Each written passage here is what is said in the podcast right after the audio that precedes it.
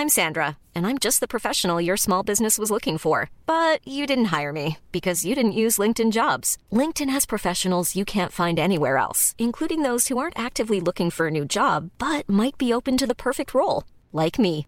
In a given month, over 70% of LinkedIn users don't visit other leading job sites. So if you're not looking on LinkedIn, you'll miss out on great candidates like Sandra. Start hiring professionals like a professional. Post your free job on linkedin.com/people today.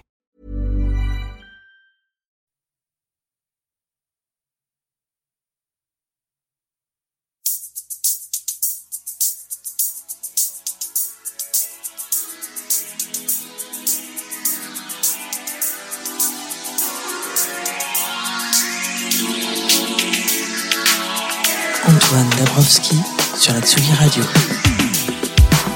Salut tout le monde, la Tsugi Radio est pour trois soirs en direct du festival Beauregard à Hérouville-Saint-Clair en Normandie, juste à côté de Caen. Démarrage sur les chapeaux de roue hier pour la première euh, soirée, plus de 26 000 festivaliers source Ouest France. Euh, Pas grand chose du sold out, hein. malgré sa relative jeunesse par rapport à d'autres grands rassemblements. Beauregard est clairement devenu en très peu de temps un festival majeur. Site magnifiquement décoré et éclairé avec ce petit château du 19e siècle tout mignon et ces deux grandes scènes hein, qui se font face quasiment, la John et la Beauregard. On a vu euh, s'y succéder hier les Rouennais de Mankins, Thérapie Taxi, Gossip en tournée d'anniversaire ou Limp Bizkit qui n'a rien trouvé de mieux à faire que de faire chanter la Marseillaise au public normand. Deux temps très forts aussi hier soir avec Angèle qui déroulait les chansons de son premier album Brawl face à un public familial et conquis. Et un petit peu avant elle, Gringe, le BFF d'Orelsan. Ils s'étaient rencontrés sur les bancs de la fac euh, juste à côté à Caen. Gringe qui est venu défendre les chansons cabossées de son premier album solo Enfant Lune avec beaucoup de sensibilité, de générosité. On va en parler avec lui au cours de cette émission. On retrouvera aussi Thérapie Taxi, Talisco et le duo The Blaze qui viendra en direct dans notre petit studio aux alentours de 20h. Petit événement quand même. Encore un très beau, très beau programme. Et puis on va également faire la connaissance du groupe garage We Hate You Please Die. Ils sont originaires de Rouen. La scène locale a toute sa place ici au Festival Beauregard. Et ce n'est pas mon premier invité qui me contredira. Bonjour Paul Langeois. Bonjour. Alors euh, Paul Langeois, tu es euh, le directeur, euh, un des fondateurs des, de- du Festival Beauregard. Tu diriges aussi une salle euh, à Caen qui s'appelle le BBC, le Big Band Café, euh, depuis bientôt 20 ans. hein, J'ai fêté les 20 ans le 1er juillet. ouais. euh, qui est une deuxième SMAC de, de, de Caen, hein, parce qu'on Oui. connaît le cargo bien sûr. Déjà, je voudrais qu'on fasse un petit peu des images à la radio, que tu nous donnes un petit peu l'histoire de, de ce parc et de ce château où nous nous trouvons, Paul. Ah bah euh, on va dire que c'est le seul endroit à Hérouville où on peut retrouver euh, autant de verdure euh, parce que Hérouville est une ville assez nouvelle hein, qui, a, qui a 50 ans.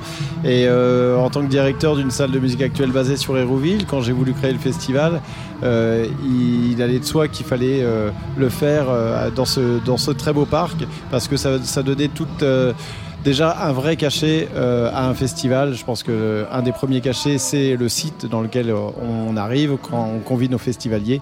Et Beauregard a, vraiment beaucoup de charme pour ça. Euh, oui, l'accueil c'est très important. On va, on va en reparler un, peu tous les deux. Et puis voilà, 11 ans, c'est jeune par rapport à, d'autres événements, comme je le disais à l'instant. Ce serait quoi les, grandes étapes historiques du festival Beauregard qu'on pourrait rappeler à nos auditeurs qui sont jamais venus? Euh, bah, euh, c'est un festival qui a, effectivement euh, vite, évolué, mais je pense que c'est un festival qui a, bien, qui a bien grandi. On a grandi avec lui. On a fait cette première édition en 2009 où il n'y avait que deux jours, le vendredi, samedi. Et euh, déjà, on s'est retrouvé avec 20 000 personnes pour une première édition. C'était c'était déjà très très fort. Et c'est là où on s'est vraiment aperçu du, du potentiel de faire un, événement de ce type euh, sur la, la, la région cannaise. Et, euh, et tout de suite après, on a fait euh, tr- 34 000. Et après, on est passé à 3 jours. Et après, on est passé à 4 jours. Et, pour- et la première fois où on dépasse les, les 100 000 festivaliers, c'était l'année dernière euh, pour les 10 ans. Donc, euh, on est.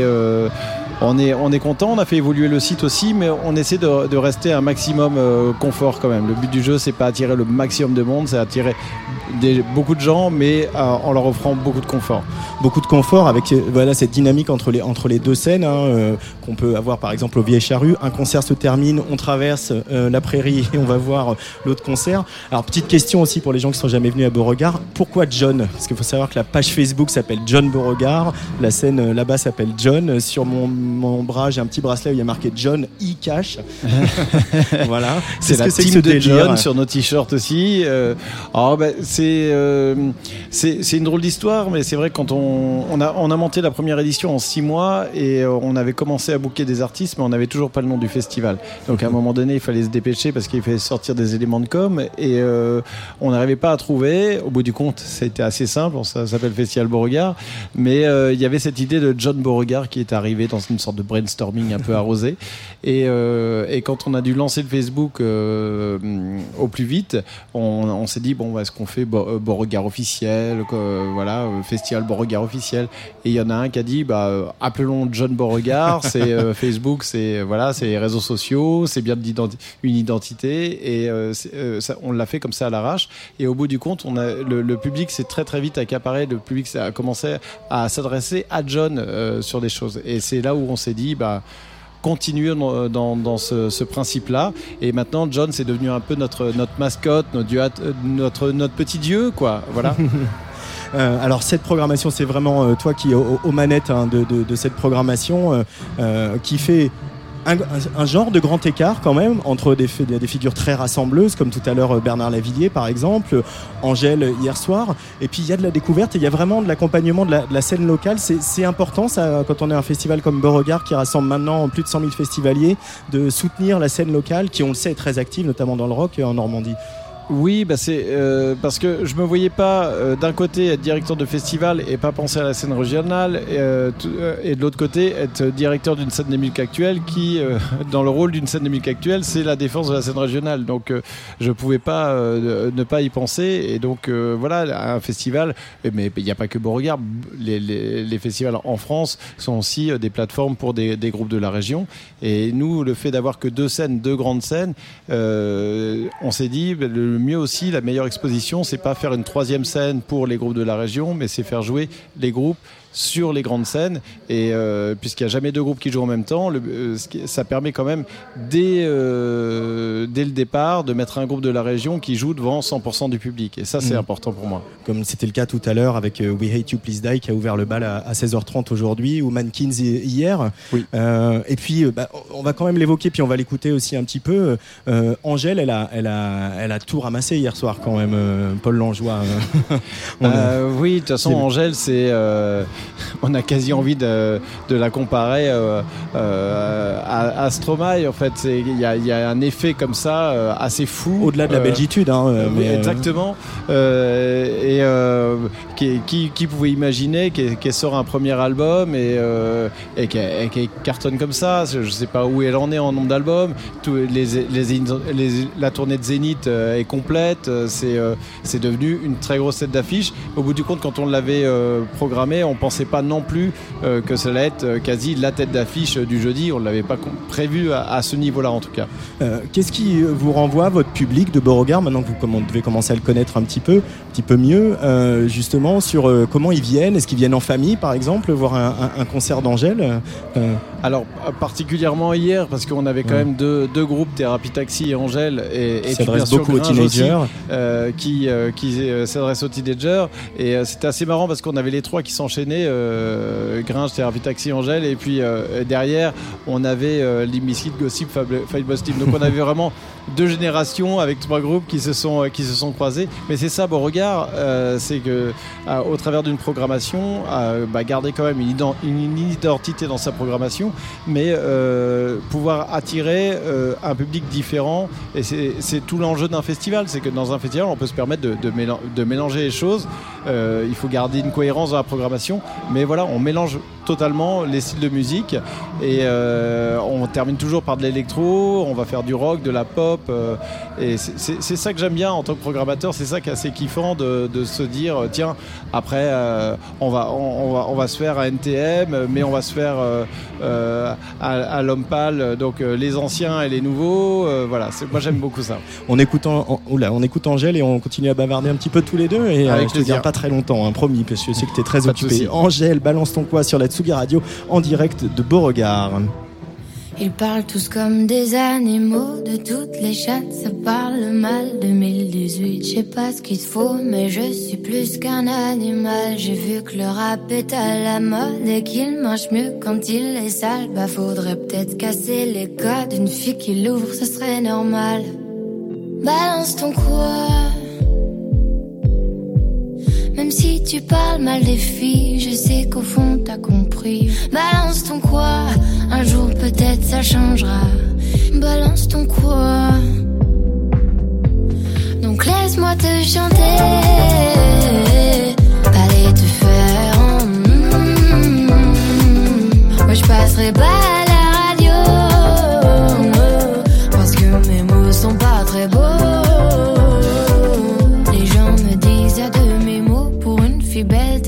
si bête. Pour une fille drôle, t'es pas si laide. Tes parents et ton frère, ça aide. Oh, tu parles de moi. C'est quoi ton problème? J'ai écrit rien que pour toi, le plus beau des poèmes. Laisse-moi te chanter. Allez te faire. Oui, je serai poli pour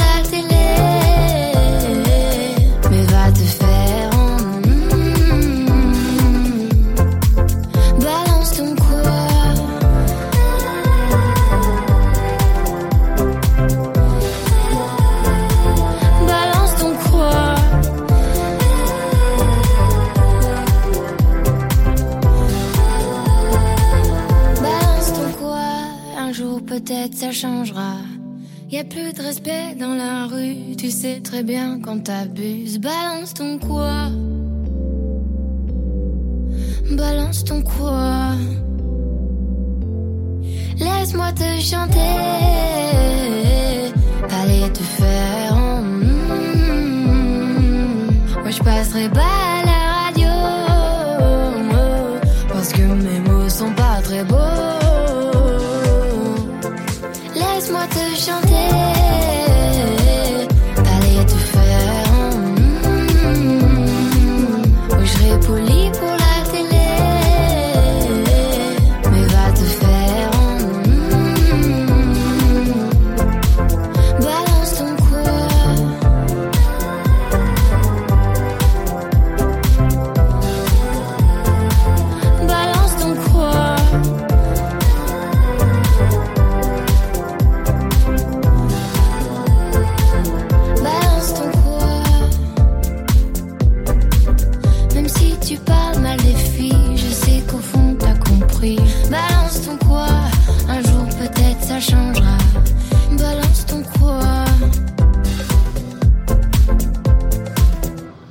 Angèle, balance tant quoi. Mais Angèle, c'était hier. Euh, il y a encore euh, pas mal de choses et pas mal de belles choses à voir ici à Beauregard. On est toujours avec euh, Paul Langeois, le fondateur, directeur de, Beauregard. Alors, Paul, j'ai lu dans Ouest France, je crois, un journal local, que tu avais organisé ton premier concert à 17 ans. Ouais, et c'était même pas un concert, c'était un festival. Un festival. Ah ouais, ouais, moi j'ai commencé grand direct. Euh, et ce festival, euh, bah, j'ai connu, euh, je pense, tout ce que j'ai, tout ce qu'il fallait pas faire, je l'ai fait. Et c'est bien, en une fois, tu as fait toutes les conneries qu'il faut pas faire. Et ça m'a appris C'est quoi beaucoup. les conneries, par exemple Ah bah t'imagines un festival, il faut clôturer, il faut avoir des scènes, il faut avoir une bonne sécu, il faut, faut avoir des bénévoles. J'avais rien de tout ça, j'étais tout seul avec mes potes et euh, ça a été une. En plus j'ai eu la pluie. Euh, vraiment j'ai tout eu, j'ai dû euh, repayer les gens, les rembourser les gens avec des bières. voilà, j'ai vécu un grand moment.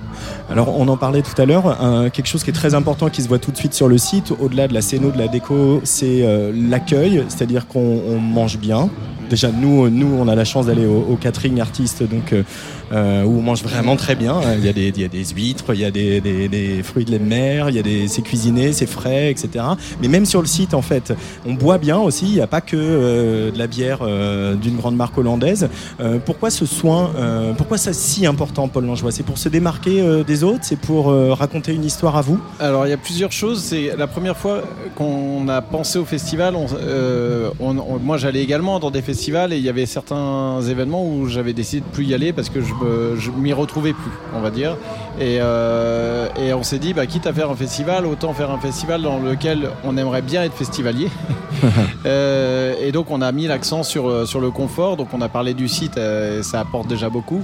Mais moi je pense qu'on peut plus se permettre à notre époque de lancer des festivals et de boire de la bière chaude, d'accueillir mal les, les gens. Et voilà, je pense qu'il faut donner du cachet, il faut travailler sur la, durée, donner envie aux gens de revenir. Et euh, donc on met euh, beaucoup beaucoup d'énergie euh, pour l'aménagement de ce site, décor de ce site, faire que les gens ils puissent faire plein d'autres choses aussi que regarder des concerts. Et d'ailleurs les gens ont le droit de venir avec leur pique-nique aussi. Ouais. C'est un truc auquel vous tenez et c'est pas si courant que ça. Hein. Moi je crois qu'à Europavox la semaine dernière on avait le droit de venir avec nos gourdes mais c'était parce qu'il faisait 45 degrés. ouais mais c'est parce que justement c'est des familles qui viennent. Un festival ça, ça, coûte quand même un peu cher, il faut, faut dire les choses. Et les, les, gens ils veulent bien payer mais ils veulent en avoir pour leur argent, donc on essaie de leur offrir ça. Et en plus, bon, si, si tu es une famille de 5 et tu viens, tu as déjà payé 5 billets, bah, au moins que tu puisses amener ton pique-nique, c'est sympa. au moins que tu puisses amener ton pique-nique, on est d'accord. Euh, je vais te laisser filer, puis il y a notre premier invité artiste de la soirée qui, qui s'approche pas loin du studio. Euh, voilà, qu'est-ce que tu attends ce soir comme concert euh, que tu es vraiment particulièrement content ce soir ou les jours Tu dis, ah, on l'a eu, on les a eu, je suis content. bah moi, je, suis un, j'adore Balthazar, donc ah j'ai hâte de voir euh, un petit peu de Balthazar. Je suis je suis très content de voir NTM, sachant que ça va être c'est leur dernière tournée. T'as as juste envie de te dire, il faut au moins que j'aille voir NTM. Ne jamais croire aux adieux des artistes, mais euh, oui, alors ils l'ont ils l'ont fait plusieurs fois, mais bon NTM maintenant, je me dis, est-ce qu'ils vont revenir dans 10 ans? Ça va commencer à être euh, difficile pour eux peut-être. Puis il y a une nouvelle génération, on en parlait tout à l'heure, entre L'Homme Gringe, Roméo Elvis qui sera là demain, qui pousse qui pousse derrière aussi. Hein. Voilà. Et puis bah moi je suis un grand fan d'Étienne de, Crécy et son dernier show il est monumental. et là je vais, par contre celui là je vais le regarder de A à Z. ah, c'est le petit plaisir de, fin de soirée. Les, euh. les derniers, le, spot de 2-3, je le fais toujours. Et le, Fat Boy Slim d'hier, alors Et euh? Eh bien celui-là, j'ai pas fait parce que c'est la première journée. et la première journée, c'est difficile. Et c'était terrible parce que je l'entendais et euh, c'était terrible pour moi de pas avoir une seule image à me souvenir. en tout cas, merci Paul Langeois d'accueillir la Tsugi Radio à Beauregard. On est ravis d'être ici. et puis, merci d'avoir programmé Bernard Lavillier parce que je vais me faire un petit plaisir, un petit écart que je fais pas souvent sur Tsugi Radio passer euh, cet excellent duo entre Bernard Lavillier et non pas Nicoletta, mais Catherine Ringer. Ça s'appelle Idée Noire. Pas mal, ça te va C'est euh, parfait. Allez, Catherine Ringer, Bernard Lavillier sur la Tsugi Radio en direct de Beauregard. Et dans un instant, c'est Talisco qui va s'asseoir à ta place, Paul Longeois.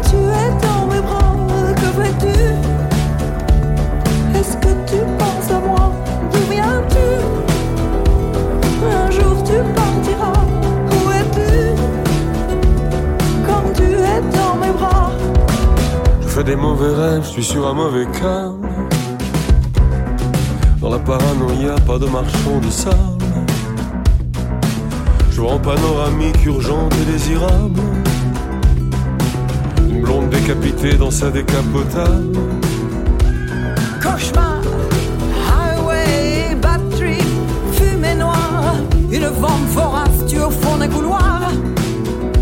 T'en sors pas, cafard, bad trip, idée noire. Avalé par l'espace, au fond d'un entonnoir. Je veux m'enfuir. Quand tu es dans mes bras, je veux m'enfuir. Est-ce que tu rêves de moi? Je veux m'enfuir. Tu ne penses qu'à toi.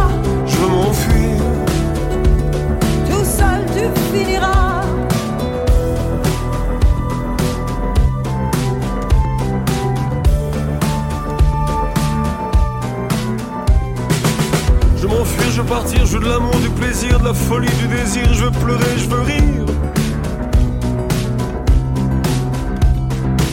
Je m'enfuis, je veux partir, je veux de l'amour, du plaisir, de la folie, du désir, je veux pleurer, je veux rire.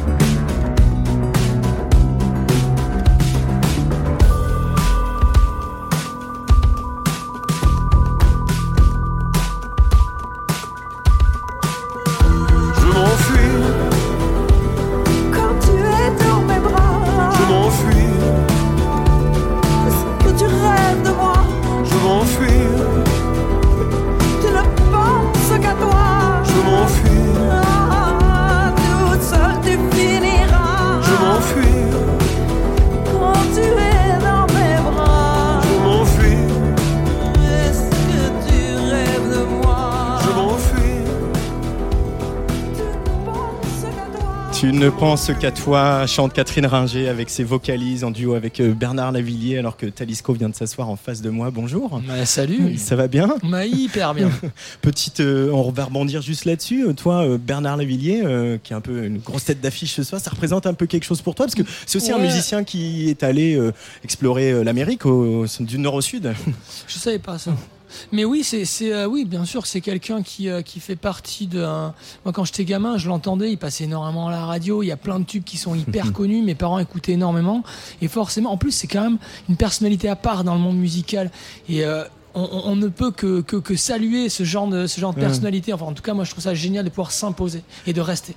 Et, et- et son côté aussi de rendre hommage à la culture ouvrière. à- à- Ouais. Voilà, c'est quelque chose aussi peut-être que qui, qui te parle, toi? Non, ça c'est pas c'est pas un truc que j'ai ressenti. Après je l'ai Mm. c'est pas je, je suis pas jusque là non plus. C'est euh, c'est musicalement. Mais c'est musicalement qui m'a marqué, c'est sa personnalité qui m'a marqué. Après le, le, fond en fait et l'engagement euh, plus jeune, je l'ai pas ressenti. Aujourd'hui, je le comprends et, et c'est quelque chose qui me touche. Et je crois que c'est nécessaire d'avoir des artistes de toute façon comme ça. Mais plus jeune, non, je je l'ai pas ressenti. En- Dans quoi il est engagé, Talisco, euh, tu dirais? Dans le son, dans la musique, dans euh, ouais. La Ouais, chronique ouais. euh, un peu du quotidien quand même Pas la chronique du quotidien. Non, je suis vraiment pas là-dedans. Quoi. C'est, euh, moi, je suis clairement dans, dans, dans, juste dans de l'évasion. Euh, Souvent, on m'a dit, mais l'évasion, mais c'est léger, on s'en fout de l'évasion. Non, l'évasion, c'est vachement important. Moi, j'écoute de la musique pour ça. C'est-à-dire que la- la- la- quand, tu, quand tu regardes mes playlists, c'est, c'est musical, c'est vraiment pour partir. Quoi. J'ai besoin de la musique doit me faire du bien. Et euh, je, je dois rêver, je dois fantasmer avec la musique. Et en fait, ce que je fais, et la musique que je crée, c'est dans ce sens-là que je la fais.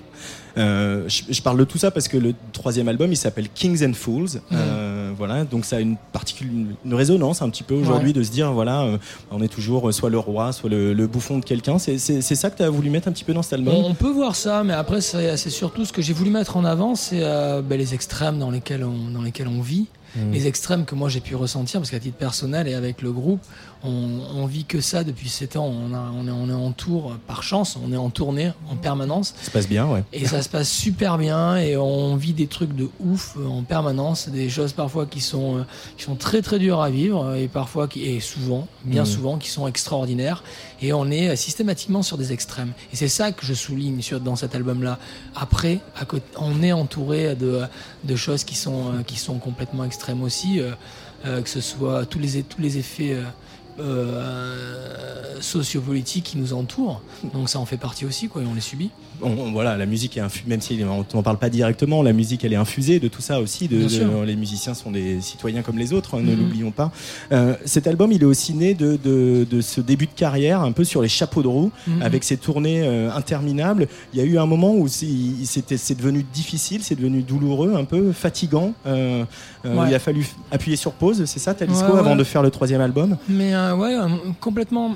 Enfin, on n'a pas appuyé sur pause. c'est ça le truc, c'est que j'aurais aimé en fait appuyer sur Et euh, je pensais que j'allais avoir beaucoup de temps pour faire ce troisième album, et finalement j'ai été happé par, par plein de choses qui se sont présentées. Après, par chance, j'ai une façon de composer qui ne me laisse pas le choix que de composer dans l'urgence, parce que ça fait partie de ma personnalité et que j'arrive pas à, étaler le travail euh, dans le temps, parce que je trouve que je perds cette, euh, cette magie. Donc c'est souvent dans la dans, dans l'instant et que, que je fais les choses. Donc en soi, ça a été une douleur de faire cet album, mais aussi un, un super plaisir parce que j'en suis mais vraiment très très fier quoi. Qu'est-ce qui te rend le plus fier, le plus fier d'a- d'avoir euh, réussi à accoucher de ce son un peu, un peu frontal, un peu, un peu percutant C'est ça, hein, on sent que. Moi, cet album, j'ai la sensation. Enfin, moi, j'en suis. après, c'est normal. Je pense que quand tu sors un album, généralement, tant qu'à faire, pour mieux en être fier. Mais j'en suis vraiment très très content. Je trouve que le son, il est exact. Enfin, l'album, je l'ai amené là où je voulais, mais vraiment, vraiment l'amener. quoi. J'ai l'impression que plus ça va, plus je, je touche du doigt à chaque fois ce que je veux faire et que j'ai pas de problème par rapport à ça. J'ai la sensation de, de, de, de, de faire ce que. de matérialiser ce que j'ai vraiment dans la tronche de plus en plus.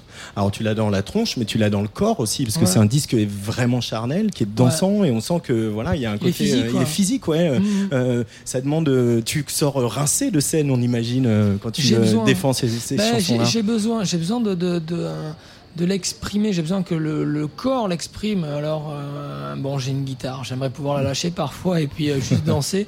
Mais euh, je me sens responsable avec cette guitare. Donc, faut que je la, faut que je la garde en main. Ça te mais ouais, centre. ben, ça me centre, tu vois. C'est, Ouais.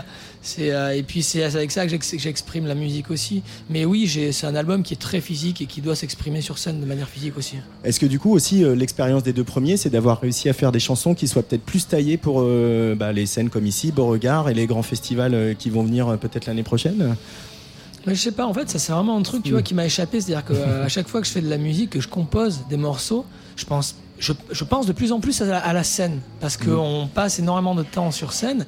Mais c'est vrai que dans, sur les- le premier album et le deuxième album, je pensais pas forcément, quoi.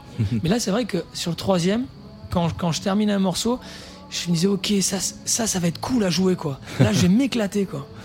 On va écouter un peu de musique, puis on va, on va continuer à bavarder tous les deux. Sensation, c'est Talisco euh, sur euh, la Tsugi Radio en direct de Beauregard. C'est extrait de ce disque Kings and Fools. Yes.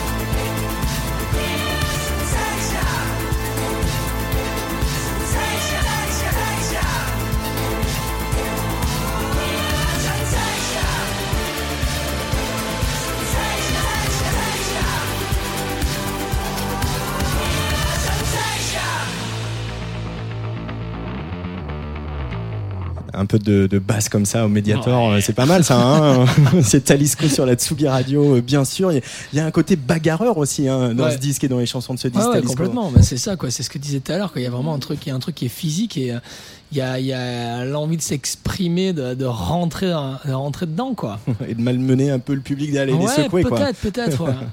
Euh, Il y a un personnage qui est important dans ce disque, qui est pas vraiment un personnage, c'est euh, les États-Unis. Mhm. Euh, c'est quoi ton rapport aux États-Unis On a l'impression que c'est vraiment ton pays de cocagne quelque part. Ouais, Euh, après là, je m'en suis un petit peu écarté, quoi. J'ai l'impression que je l'ai, je l'ai, j'ai, changé un peu de regard sur sur les États-Unis, quoi. Parce que j'ai passé, j'avais passé pas mal de temps sur l'album 2 et, euh, et j'ai ramené en fait plein plein de choses. J'ai ramené vraiment ce côté un peu. J'aime beaucoup les Américains en fait. hmm. Qu'est-ce qui te plaît chez eux? Bah, j'aime ce côté hyper. Ils sont quand même assez des gens qui sont. C'est des. en- Enfin, c'est des entrepreneurs dans l'âme, quoi. C'est des gens qui ont vraiment une force de. Il y a quelque chose de, de très positif. Qui, c'est des gens qui vont, qui vont vraiment de l'avant. Après, je, je partage pas la politique de Trump, pas du tout. hein. Attention, quand je dis que j'aime les Américains, c'est la partie intelligente des États-Unis. Mais euh, il y a un côté très positif. Il y a un côté qui va de l'avant. C'est des gens qui sont. euh, qui, euh, qui, euh, qui, qui portent vraiment une fierté et, et qui se battent. J'aime, j'aime cette idée-là. Euh, tes, tes parents sont d'origine espagnole, si je dis Ouais. pas de bêtises. Toi, tu es de, de Bordeaux. hein. Ouais. Euh, on peut imaginer que l'Espagne, un jour, ça serait un, un- un pays qui serait au centre d'un album euh, de Talisco. Bah, de toute façon, je pense que l'Espagne, quoi qu'il arrive, ça restera au centre de ma personnalité parce que c'est c'est vraiment une. C'est vraiment un. Mes, mes parents m'ont transmis leur, leur, leur caractère, quoi. Donc ça vit vraiment en moi et j'ai euh, ce truc-là au fond de moi. Quoi qu'il arrive, euh, je le transmets dans ma musique. hein. Et il y a ce côté hédoniste aussi euh, qui, que tu revendiques. Mhm. euh, dans un monde qui euh, va pas forcément hyper bien, c'est important, c'est de, de- de revendiquer. Ok, là on prend du plaisir. C'est Ouais, moi ça fait longtemps que j'essaie de l'apprendre. Euh, c'est surtout ma grand-mère qui essaie de me l'apprendre parce qu'elle me trouvait trop speed. Et elle me disait pose-toi, pose-toi. Elle m'appelait Relomi quoi, tu vois. Elle me disait euh, Po- pose-toi, pose-toi et, et apprends à apprécier les choses parce que je mangeais trop vite, je buvais trop vite, je faisais les choses trop vite. Donc tranquille, regarde autour de toi, apprécie ce que tu fais. Et c'est vachement important parce que même si encore aujourd'hui, tu vois, mais je, je sais le faire mais depuis peu. et tu y arrives en, en tournée quand même euh, sur scène quand tu enchaînes les dates ouais, un peu. parce que c'est de- c'est devenu, devenu un, un réflexe de faire ce genre de choses. Mais ouais, je, je- je- souvent j'essaie de me poser, regarder autour de moi et me dire quand même, c'est cool. C'est cool et comme Ouais. ça va être cool tout à l'heure à 20h25 euh, avec le soleil couchant Exact, de voir ouais. euh, les euh, 20 ou 25 000 euh, Ouais. Normands qui vont être face à toi et qui vont venir euh, un peu transpirer coup- quoi. Tu viens de me mettre un coup de pression. je, je suis là aussi pour ça. en tout cas, merci beaucoup Talisco d'être venu nous voir Ah, au micro de la Tsugi. Radio. Euh, Kings and Fools, on le rappelle, c'est le titre de ce troisième album il y a, euh, qui est sorti il y a quelques semaines déjà. hein. Et puis euh, le 11 juillet, tu seras au Nuit de Saint-Jacques au Puy-en-Velay. Alors je crois que j'ai mis d'autres dates quelque part ouais, là. surtout il y a le un 4 peu des dates, décembre c'était- au Trianon, tu vois. Exactement, c'est ça je- là que je voulais en venir. Ouais, c'est une date qui est assez importante, mais y a, ouais, c'est vrai qu'il y a pas mal de dates et on, on, va- on va se régaler. J'espère qu'on va faire le tour de la France, mais Ouais. voilà, cool quoi. Il y a, il y a, euh, comme ça, il y a la, la Marne à Goron, il y a Bergerac, il y aura l'espace Julien à Marseille, euh, il y aura Montpellier, le Rockstore, évidemment, Ouais. le Bikini à Toulouse, euh, enfin, Yes. les étapes importantes, quoi. Carrément. Et puis, euh, on va faire une petite, euh, une petite euh, mini pause après l'été pour euh, préparer euh, le, le gros route d'après, c'est ça, hein, la tournée Exactement, comme ça bosse Bon. On va se muscler quoi. On va se muscler. Ça marche. Merci beaucoup, Talisco. Merci à toi. À très bientôt sur la Radio. merci. Tsugi Radio.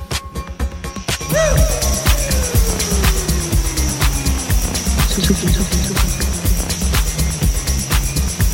Radio. Antoine Dabrowski sur la Tsugi Radio. Alors que Joe Star et Cool Chain vont monter sur la grande scène un petit peu avant minuit, histoire de nous mettre la fièvre pendant des heures, euh, pour une des dates donc de cette tournée qui est censée être la dernière, même si euh, encore une fois il ne faut jamais trop croire aux adieux des artistes. Des artistes, c'est un tout autre genre de hip-hop, euh, comment dire, un tout petit peu moins macho, qui s'est déployé hier ici à l'heure de l'apéro. Gringe, acteur, rappeur, originaire de euh, il vient faire ses études à Caen et c'est là qu'il rencontre Aurel San. La suite on la connaît, hein, c'est leur duo casseur-flotteur, c'est la série Bloqué, le film Comment c'est loin qu'ils ont fait tous les deux. Le virus du cinéma d'ailleurs a bien piqué Gringe, hein, puisqu'il a joué euh, par exemple dans le film Les Chatouilles ou encore dans Carbone d'Olivier Marchal.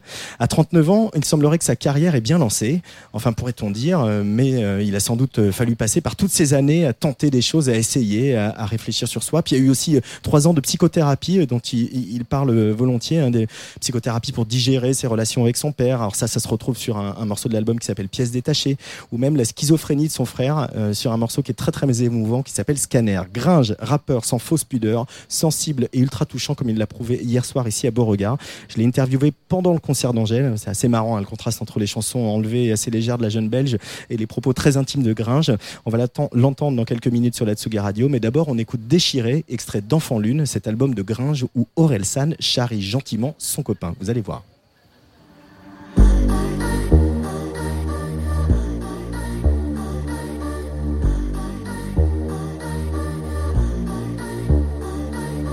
Y'a rien à comprendre, je te jure, je comprends pas moi-même. Des fois j'agis comme si j'avais plus rien à perdre. Je veux jamais te faire de mal, pourtant je fais quand même. C'est comme ça, je finis toujours par détruire ce que j'aime. Je cours après mon ombre. Je cours après mon ombre.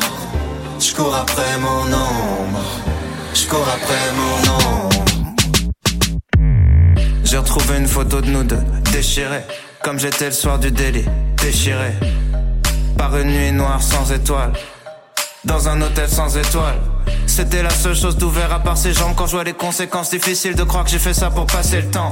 Tout ce que je voulais c'était fuir la routine, mais c'est devenu la routine. J'ai fait les mêmes erreurs qu'un putain de newbie. L'odeur de l'adultère, mélange de sueur, d'alcool, de tabac froid et d'un autre parfum, évidemment pas le sien. De la culpabilité plein les pupilles. La plus naïve des nonnes aurait compris que j'ai passé la nuit avec une fille. Anecdotique, même pas vraiment jolie. Elle avait le physique d'une bouteille de coca, celle de 2 litres. Donne-moi du caviar tous les jours, j'irai au KFC. Dans les films avant le braquage, quand ils croient que personne sera blessé. Ma chérie, ma promise, ma copine. Du noir autour des yeux comme un mauvais déguisement d'Halloween. Juste un conseil, laisse-moi tomber. Plus l'ego est grand, plus vide est dur à combler. Y'a rien à comprendre, je te jure, je comprends pas moi-même. Des fois j'agis comme si j'avais plus rien à perdre. Je veux jamais te faire de mal, pourtant je le fais quand même. C'est comme ça, je finis toujours par détruire ce que j'aime. Je cours après mon ombre. Je cours après mon ombre. Je cours après mon ombre. Je cours après mon ombre. Déchiré, déchiré, déchiré, déchiré, déchiré, déchiré, déchiré, déchiré, déchiré, déchiré, déchiré, déchiré, déchiré, déchiré, déchiré, déchiré, déchiré, déchiré, déchiré. Planté derrière la porte à deux doigts d'exploser. Je suis réglé comme une bombe, le temps est minuté. Tu fais la morte et faudrait m'expliquer le projet. Je veux pas savoir si tu me trompes, mais avec qui tu le fais. T'as foutu la zone dans mes paramètres. J'en viens à faire le guet pour le voir apparaître à la fenêtre. Je nous refais une trajectoire parfaite, déchirée. À plus savoir multiplier 3 fois 7. J'attendrai pas de savoir si c'est plus par loyauté que tu m'aimes. Ou à quelle sauce je vais te manger. Je suis quel connard pour savoir si j'ai mérité que tu reviennes. Avec un sosie de moi pété, qu'est-ce que t'espères changer? Et rien que tu brasses du vent, et rien que tu gagnes du temps. Et y a qu'à toi que tu mens. Et quand je les croise, même tes yeux sont à court d'arguments. C'est con, ton nouveau gars est sûrement tout ce que tu reniais avant. Mais bon, on s'aime, tu fuis, ça saigne, tant pis. Reste les messages qu'on relie et quelques photos en pièces jointes. Tu me douilles, ok, mais je reste en vie. Et je baise une ex, moi aussi je me sens vivant quand je t'esquinte. On s'aime, tu fuis, ça saigne, tant pis. Reste les messages qu'on relie et quelques photos en pièces jointes. Tu me douilles, ok, mais je reste en vie. Et je baise une ex, moi aussi je me sens vivant quand je t'esquinte. Je cours après mon ombre. Je cours après mon ombre. Je cours après mon ombre. Je cours après mon ombre. Je cours après mon ombre. Je cours après mon ombre. Je cours après mon ombre. Je cours après mon ombre.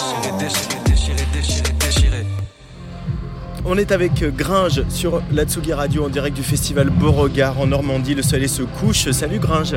Salut, ça va? Ça va, on se, je te chope euh, comme ça. Tu es descendu de scène il y a en gros une, une petite heure.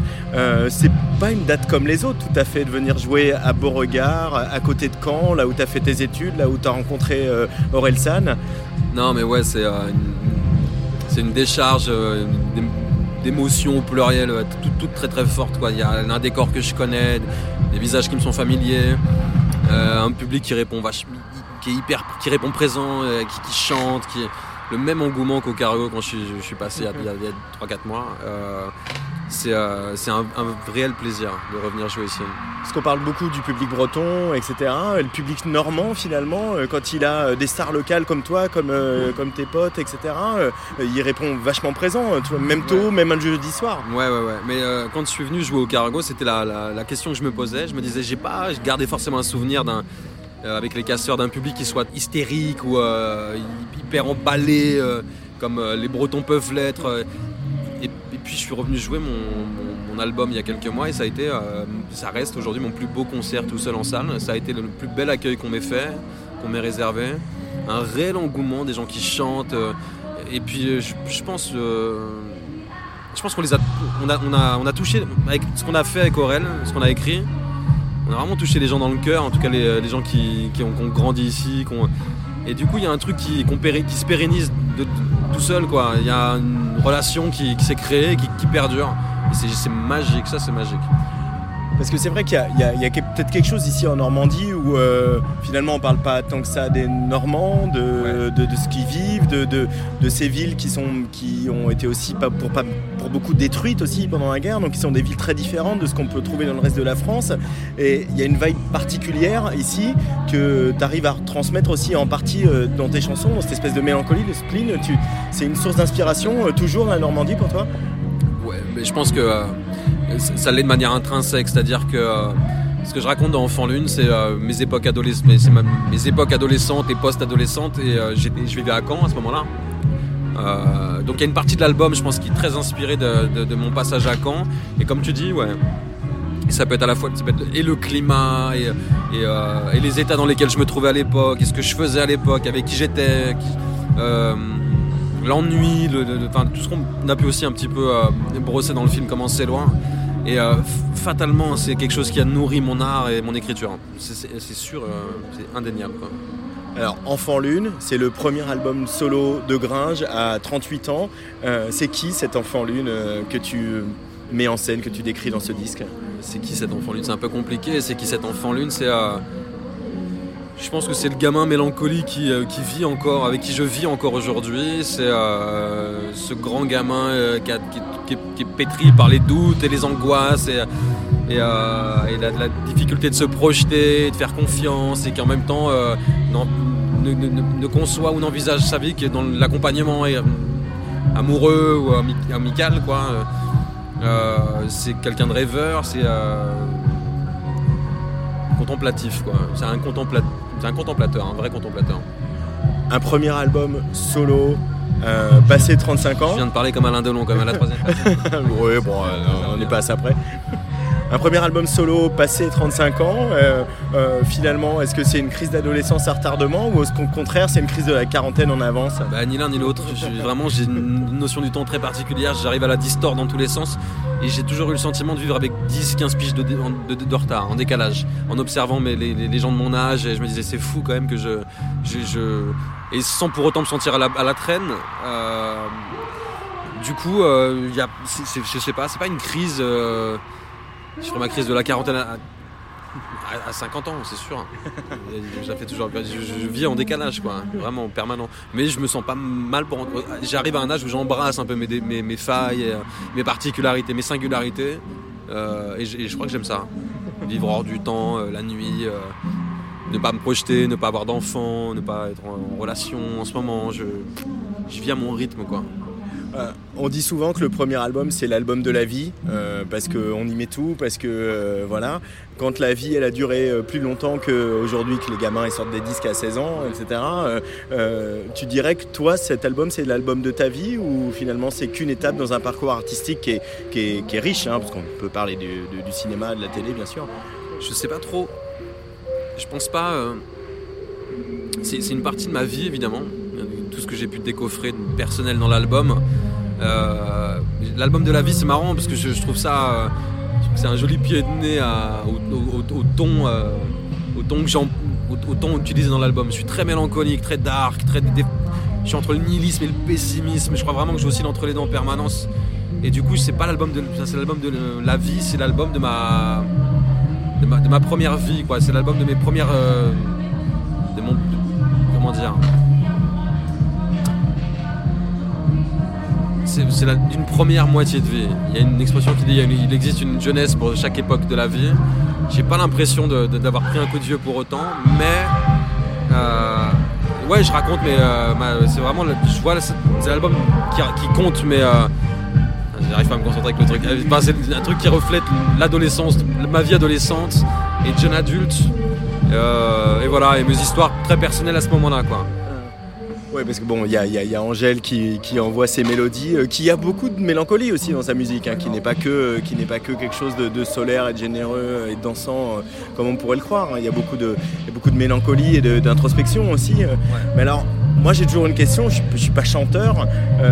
comment on arrive avec un album un peu sombre, très introspectif, à jouer sur une scène et à transformer, transcender voilà, cette, cette, cette sombritude en quelque chose de, de généreux, de dansant, etc. C'est, c'est un peu schizophrénique, euh, sans, sans mauvais jeu de mots. Ça, ça l'est en salle euh, parce que en salle il faut. euh, j'ai envie de jouer tout l'album mais en même temps je sacrifie quelques morceaux qui soient qui- que, que j'estime pas vraiment adaptés pour, mais c'est très peu quoi au final. Et comme j'ai un petit répertoire tout seul, et c'est mon premier album, euh, il faut que j'arrive à trouver le bon dosage. euh, donc c'est pour ça que j'ai, euh, quand même mis l'accent sur la mise en scène en salle. J'ai bossé avec un, un scénogra- un scénographe de théâtre euh, et des gens aux lumières qui se, se font appeler les philosophes de la LED, qui ont une dimension très théâtrale aussi. Les philosophes de la LED, on va insister là-dessus. Ouais, ouais. Et du coup, il y a une vraie dimension théâtrale sur scène. En tout cas, on essaie de créer des tableaux grâce aux lumières, en synchronisant la musique sur les lumières. En festival, c'est encore autre chose. Festival, il faut que j'ai une formule efficace, dynamique. En une heure de temps, il faut que je sois convaincant, euh, que j'arrive à glisser deux trois morceaux quand même essentiels de l'album et qui sont personnels, comme Scanner, euh, pièces détachées. Mais à côté de ça, il faut que je, leur, rentre, un peu dedans. Quoi. Festival, on vient pour bouger. En tout cas, c'est ma conception de, la musique sur, euh, sur scène quand c'est sur de grandes scènes et de grands espaces. Mais toi aussi, il faut te faire un petit peu violence, Gringe, quand tu. Voilà, faut transformer ces chansons en quelque chose de très généreux et d'aller choper les gens comme ça. Faut te faire un petit peu violence. Non, je me fais pas violence, ça, ça, se, ça vient naturellement. Et généralement, ça se passe euh, avec, la, avec le concours du public.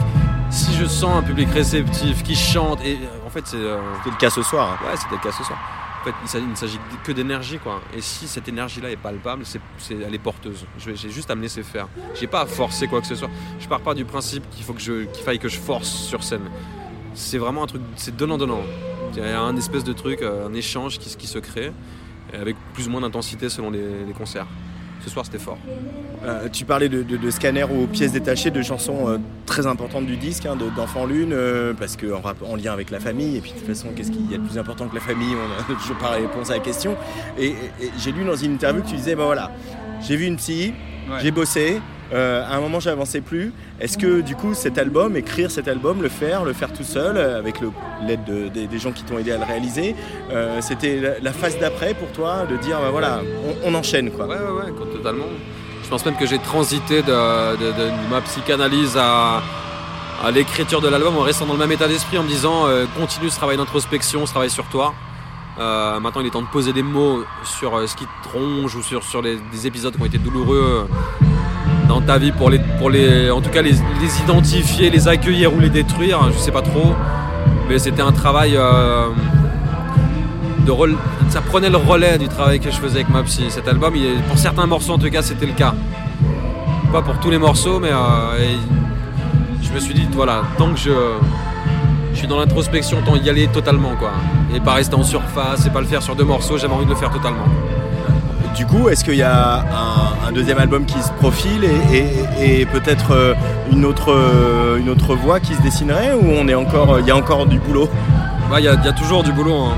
Euh, je suis pas installé, je me sens, me sens pas quelqu'un d'installé dans le paysage rap français ou dans le cinéma. J'y vais par à coup. J'ai eu un épisode avec Casseur Flotteur où on m'a repéré avec Bloqué où d'un coup j'ai été très identifié. Euh, mais la transition vers mon univers personnel solo euh, rencontre beaucoup moins de succès, mais m'empêche pas de bosser pour autant et de, rencontrer un public.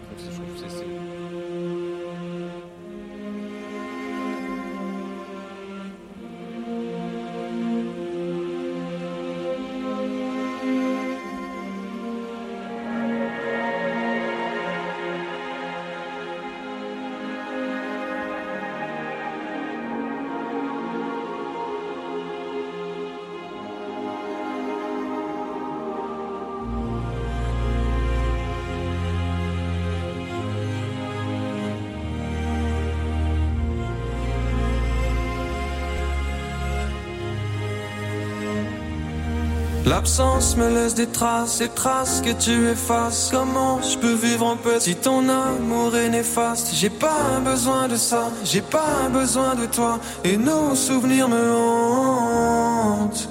Un jour tu me donnes la vie, puis l'autre tu m'abandonnes. Si je cherche ton fantôme, comment devenir un homme? J'ai pas besoin de ça, j'ai pas besoin de toi. Mais tes conseils me manquent. Et j'ai passé tout mon temps à fuir, un peu comme mon père l'a fait. Non, il m'a jamais vraiment vu grandir, je peux pas être son portrait craché. Il est le contre-exemple parfait, si je l'aime, je garde une part de méfiance. Moi j'ai juste hérité de son nom, écrit sur un acte de naissance. Est-ce qu'un enfant délaissé peut élever les siens à la cool Est-ce que l'absence de modèle l'empêchera d'être un papa poule? Moi je me suis promis d'y arriver, mais maman dit qu'on est les mêmes. Anxieux et coureur de jupons, et je flippe que ce soit dans mes gènes. Pourquoi faire un enfant si je reproduis fautes L'élever en me demandant qui des deux élève l'autre. J'ai pas besoin de ça, il a pas besoin de ça. Et nos souvenirs me hantent. Elle a peur que je la blesse, j'ai peur de m'engager. Au final tout ce qui reste, des sentiments gâchés. J'ai pas besoin de ça, elle a pas besoin de ça.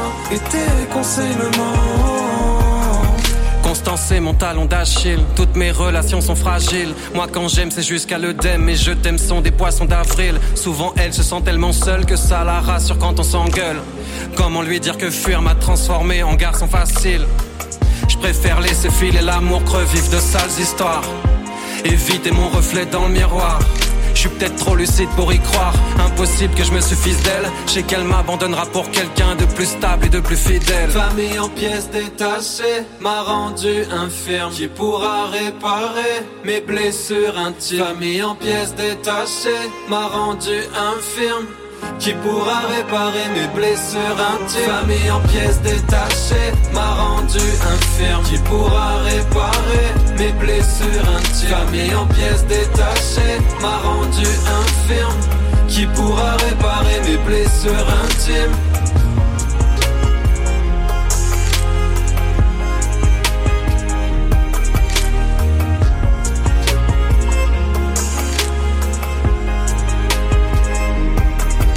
L'absence me laisse des traces, des traces que tu effaces. Comment je peux vivre en paix si ton amour est néfaste J'ai pas besoin de ça, j'ai pas besoin de toi. Et nos souvenirs me hantent. Un jour tu me donnes la vie, puis l'autre tu m'abandonnes. Si je cherche ton fantôme, comment devenir un homme? J'ai pas besoin de ça, j'ai pas besoin de toi. Mais tes conseils me manquent.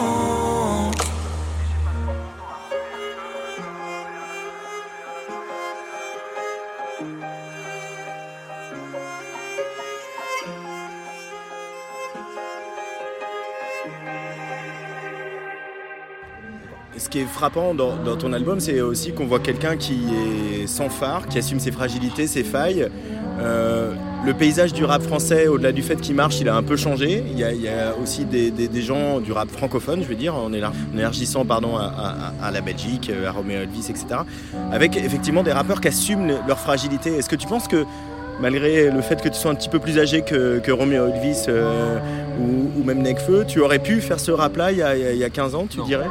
Non, parce que euh, je pense que c'était la- la- ma musique de l'époque, ou notre musique à l'époque avec Aurel, ou moi, moi tout seul à l'époque, était le reflet de, de ce qu'on vivait et, euh, et qu'elle était nourrie aussi par les, euh, les codes à l'heure- actuelle du, du rap. Quoi. Et aujourd'hui, il y a quelque chose, déjà là, cette musique-là, c'est totalement démocratisé. Aujourd'hui, il y a des rappeurs qui tendent, des rappeurs qui tendent vers la variété, qui, comme L'Homme Pâle, et qui, Comme L'Homme qui Pâle, ouais. font merveilleusement bien.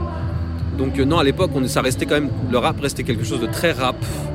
Il y avait encore, euh, il y avait pas de, euh, comment dire. Vas-y Angèle. Non mais, non mais il y avait pas ce, euh, on faisait pas ce genre de, on faisait pas ces mash-up là. Quand on était rap, on était rap à l'époque. On était euh, bercé par, euh, euh, biberonné par NTM, IAM, euh, Solar, euh, le Saiyan Crew, enfin. Et c'était beaucoup moins euh, ouvert qu'aujourd'hui quoi. Aujourd'hui, il y a un truc, euh, il y a des, une musique qui est devenue très très large. Et, euh, et le rap a changé aussi, a muté aussi. Il y a plein de mouvances même dans le rap. Alors je trouve ça magnifique. Je ferais pas, j'aurais jamais pu faire ce que fait un Romeo Elvis à l'époque, ça n'existait même pas. Quoi. Mais aujourd'hui, je trouve ça magnifique. Et qu'il le fasse comme ça en plus. Quoi. Et sur cette notion de fragilité par rapport à- au cliché qu'a pu véhiculer le rap, euh, des traits euh, macho, virilistes, etc. Enfin, vous tous, et Aurel San y compris, vous incarnez aussi autre chose, quoi. Vous montez, ça va les mecs, on a le droit de dire qu'on va pas bien, etc. Quoi. Ça a changé Ouais, ça ouais, aussi. ouais. Mais je pense qu'Aurel, euh, et là je parle vraiment euh, pour lui, je pense qu'il a, il a, il a pon- pondu plein de petits, qu'il a posé une première pierre, un truc qui a ouvert un peu le- cette espèce de rap où on peut, on peut se dire ok. Et je pense qu'il y avait un public qui n'était pas représenté dans le rap euh, à l'époque. Et qu'Aurel justement a mis en lumière une jeunesse ou un mode de vie qu'on voyait, euh, qu'on entendait peu à la radio et qu'on voyait peu à l'écran, même au cinéma avec Comment c'est loin. Je pense qu'il a, il a, il a mis en lumière ça quoi. Et euh, et avec Casseur, ouais, il s'est passé ça, c'est qu'il y a un truc un peu générationnel ou un truc un petit peu euh, euh, populaire parce que euh, ça s'adressait à plein de gens qui, qui jusqu'ici avaient peut-être été peu ou moins mal représentés dans le rap, quoi. Qu'est-ce que ça t'inspire qu'aujourd'hui le- le- les rappeurs, euh, Orelsan et les autres, euh, euh, soient euh, dans le top des ventes? Est-ce que tu te dis enfin, après toutes ces années où le rap a été underground ou bling bling ou machin? Non, non, je m'en fous, sincèrement. Ouais, c'est pas. Ouais, ouais, je suis trop autiste et dans ma bulle pour prendre ça en considération. Non, vraiment, je m'en fous. Le rap, c'est une musique. c'est ta musique. Ouais, le rap, c'est une musique que j'aime, mais je suis pas. je, je- je- enfin, je veux dire, je suis. Je revendique rien à travers ça. J'ai juste envie de. Je pense que je le fais vraiment pour moi. C'est- une démarche qui m'est tellement personnelle que le, fait de, me dire, ok, je peux être un acteur de ce mouvement-là où mon pote l'est et ouvre le truc en grand et démocratise ça, je m'en branle, vraiment. Sincèrement. C'est pas ce qui m'intéresse dans la musique et dans ma démarche en tout cas artistique, c'est pas ce qui m'intéresse. Euh, Il y a un autre pote euh, qu'on va évoquer parce qu'on le connaît bien sur, euh, sur Tsugi Radio et Atsugi, euh, c'est Pone. Pone, voilà, figure de Birdie Nam Nam, DJ, producteur, compositeur, musicien émérite, etc. Qu'est-ce qui t'apporte Qu'est-ce qui t'a apporté dans, dans la fabrication du live, notamment, Gringe à la fois son expérience, parce qu'il a, a été très précoce, il a commencé à péter à 15 piges, il a fait énormément de familles du rap ou de l'électro. En ce moment, il tourne avec NTM. C'est un grand DJ, un très Il bon. sera là d'ailleurs ici à Beauregard ce Ouais, week-end. Demain, il sera là demain avec. Et c'est un bon producteur aussi. Il m'a apporté toute son expérience et, son savoir-faire et son amour. C'est vraiment un pote à la base. Donc c'est un truc qui s'est fait vraiment euh, genre euh, en, fa- en famille quoi. Mais c'est son expérience évidemment. C'est ça qui m'apporte un regard beaucoup plus distancié que le, le mien et, euh, et nourri de toute de, de sa longue expérience sur scène quoi et en dehors. Un bouclier d'avoir un mec comme ça sur scène, c'est on se sent invincible. Ouais, puis c'est ça, il a- une espèce de force tranquille, quoi, où euh, toi t'es plus écorché, quoi. Je- moi je dirais c'est marrant mais moi je, moi je vois ça c'est l'inverse. Ça me- je vois ça à l'envers moi. Je, non lui est un vrai écorché et derrière ses platines il a un moyen un mode d'expression avec ses platines et sa musique. C'est un mec qui a une aura incroyable. Euh, moi je pense que j'ai quelque chose de plus taiseux je suis plus, je suis plus taiseux que lui je suis quelque chose de plus rentré. Et du coup on a un équilibre assez cool qui se crée quoi pour revenir à, la comédie, au cinéma, etc. euh, euh, donc tu as joué dans Les Chatouilles, il y a eu Carbone d'Olivier Marchal, euh, et puis bon, évidemment euh, euh, Bloqué, Comment c'est loin. Euh, comment c'est d'être face à la, caméra quand on est euh, un taiseux, comme tu viens de dire, euh, euh, Gringe? Justement, il y, a quelque chose d'un peu thérapeutique, d'un peu où euh, y a, de l'ordre, il faut se faire violence et, euh, et en même temps, il y a une, dimension très ludique et euh, quand on lâche prise, euh, c'est c'est des expériences euh, après lesquelles je, je cours tout le temps, nouvelles expériences. Euh, et du coup, le cinéma, on, est, est une quoi. Et du coup, euh, pour répondre à ta question, ça me permet de me, dé- décentrer de moi un peu, quoi. C'est-à-dire que je suis tellement tout le temps dans ma tête et, tellement souvent déconnecté de mes sensations, de mes émotions euh, physiques. Ou... C'est pour ça que je dis que je suis souvent aut- autiste un peu. C'est une, une- une allégorie de- de- mon- de- de ma vie mentale et de comment je, je vis. Mais le cinéma me permet de reconnecter avec, avec qui je suis totalement, avec ma personne, mes, mes émotions, et parfois même de, m'éloigner un peu de, moi. Quoi. C'est, euh, et c'est une bouffée d'air euh, extra- extraordinaire. Le fait d'avoir un texte que t'as pas écrit, d'avoir un, un réalisateur ou un chef opérateur qui te dit euh, mets-toi là parce que la lumière elle est là et maintenant tu dis ça et tu portes ça, etc. C'est- libérateur finalement? C'est pas libé- forcément libérateur, mais j'ai- j'aime aussi l'idée de, de- qu'on m'emmène.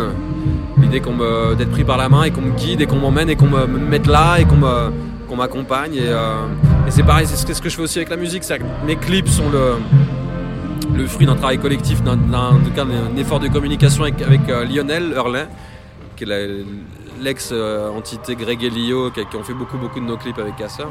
Et j'adore lui déléguer, euh, lui donner mon morceau, lui déléguer quelques, quelques responsabilités, enfin lui donner quelques idées et lui, dé- lui déléguer la responsabilité de ça et de me dire vas-y maintenant c'est ta cuisine, où est-ce que tu veux m'emmener. Et j'adore ça en fait. Euh, c'est toujours le, enfin, le truc de l'inconnu, et de l'expérience nouvelle euh, après laquelle je cours, ce qui me maintient en vie quoi. Et de composer une œuvre à plusieurs aussi, qui, qui, qui t'appartient pas que à toi. La quoi. notion du collectif est très importante, c'est pour ça que je suis pas, je, je- je suis pas seul sur scène.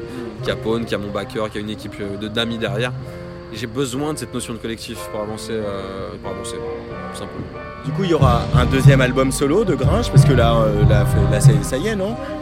C'est peut-être dans les tuyaux. Je me suis remis à l'écriture tout doux, j'ai quelques morceaux qui commencent à être vraiment très cool. On verra ce que j'en fais. On verra ce que j'en fais. Et est-ce que le côté euh, punchline, humour un peu provoque qu'il pourrait y avoir dans Casseur Flotteur, est-ce qu'on va avoir un, un- un petit, un petit peu plus de ça dans, dans le deuxième album solo de Gringe J'ai envie en tout cas de m'amuser. Maintenant que j'ai vidé mon sac et euh, j'ai envie forcément, ouais, j'ai envie évidemment de, me, de me réamuser un peu, de souffler. Ouais, j'ai envie de, rem- de, de- d'y redonner une petite dimension casseur par moment. On verra à quoi ça ressemble. J'écris des morceaux très casseurs en ce moment en tout cas. Merci beaucoup Gringe d'être venu euh, au micro de la Tsugi Radio, puis je crois qu'il faut qu'on aille voir Angèle non, quand même, parce que... euh, Ouais, on va aller voir Angèle. On va aller manger vite fait et je vais aller voir Angèle. Je l'ai pas encore vue sur scène, mais j'adore ce qu'elle fait. Merci beaucoup Gringe, ciao.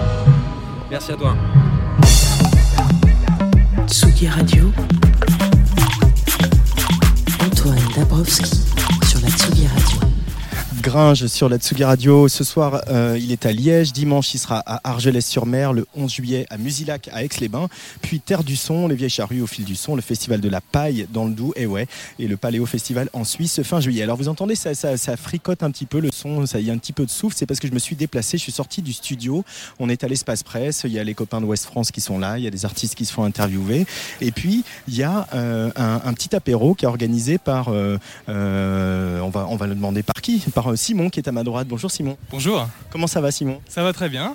Qui êtes-vous Simon? Alors, euh, je travaille à la coopérative d'Isigny, Isigny Sainte-Mère, donc euh, coopérative normande. Voilà. Qui fabrique donc euh, du lait et du fromage. C'est ça. En fait, on, a, euh, on utilise le lait de nos producteurs de lait, 650 producteurs, et puis avec ça, on fait du beurre, du beurre d'Isigny, la crème d'Isigny. Qui sont un peu connus. hein. Oui, tout à fait. Et puis, bah, on en vend en France et un peu partout dans le monde, en réalité. Euh, Et puis, et puis aussi, on fait des- aussi des fromages, donc camembert et pont-l'évêque. Donc on est dans le circuit court, dans, dans le local, avec des producteurs qui c'est une appellation contrôlée. hein.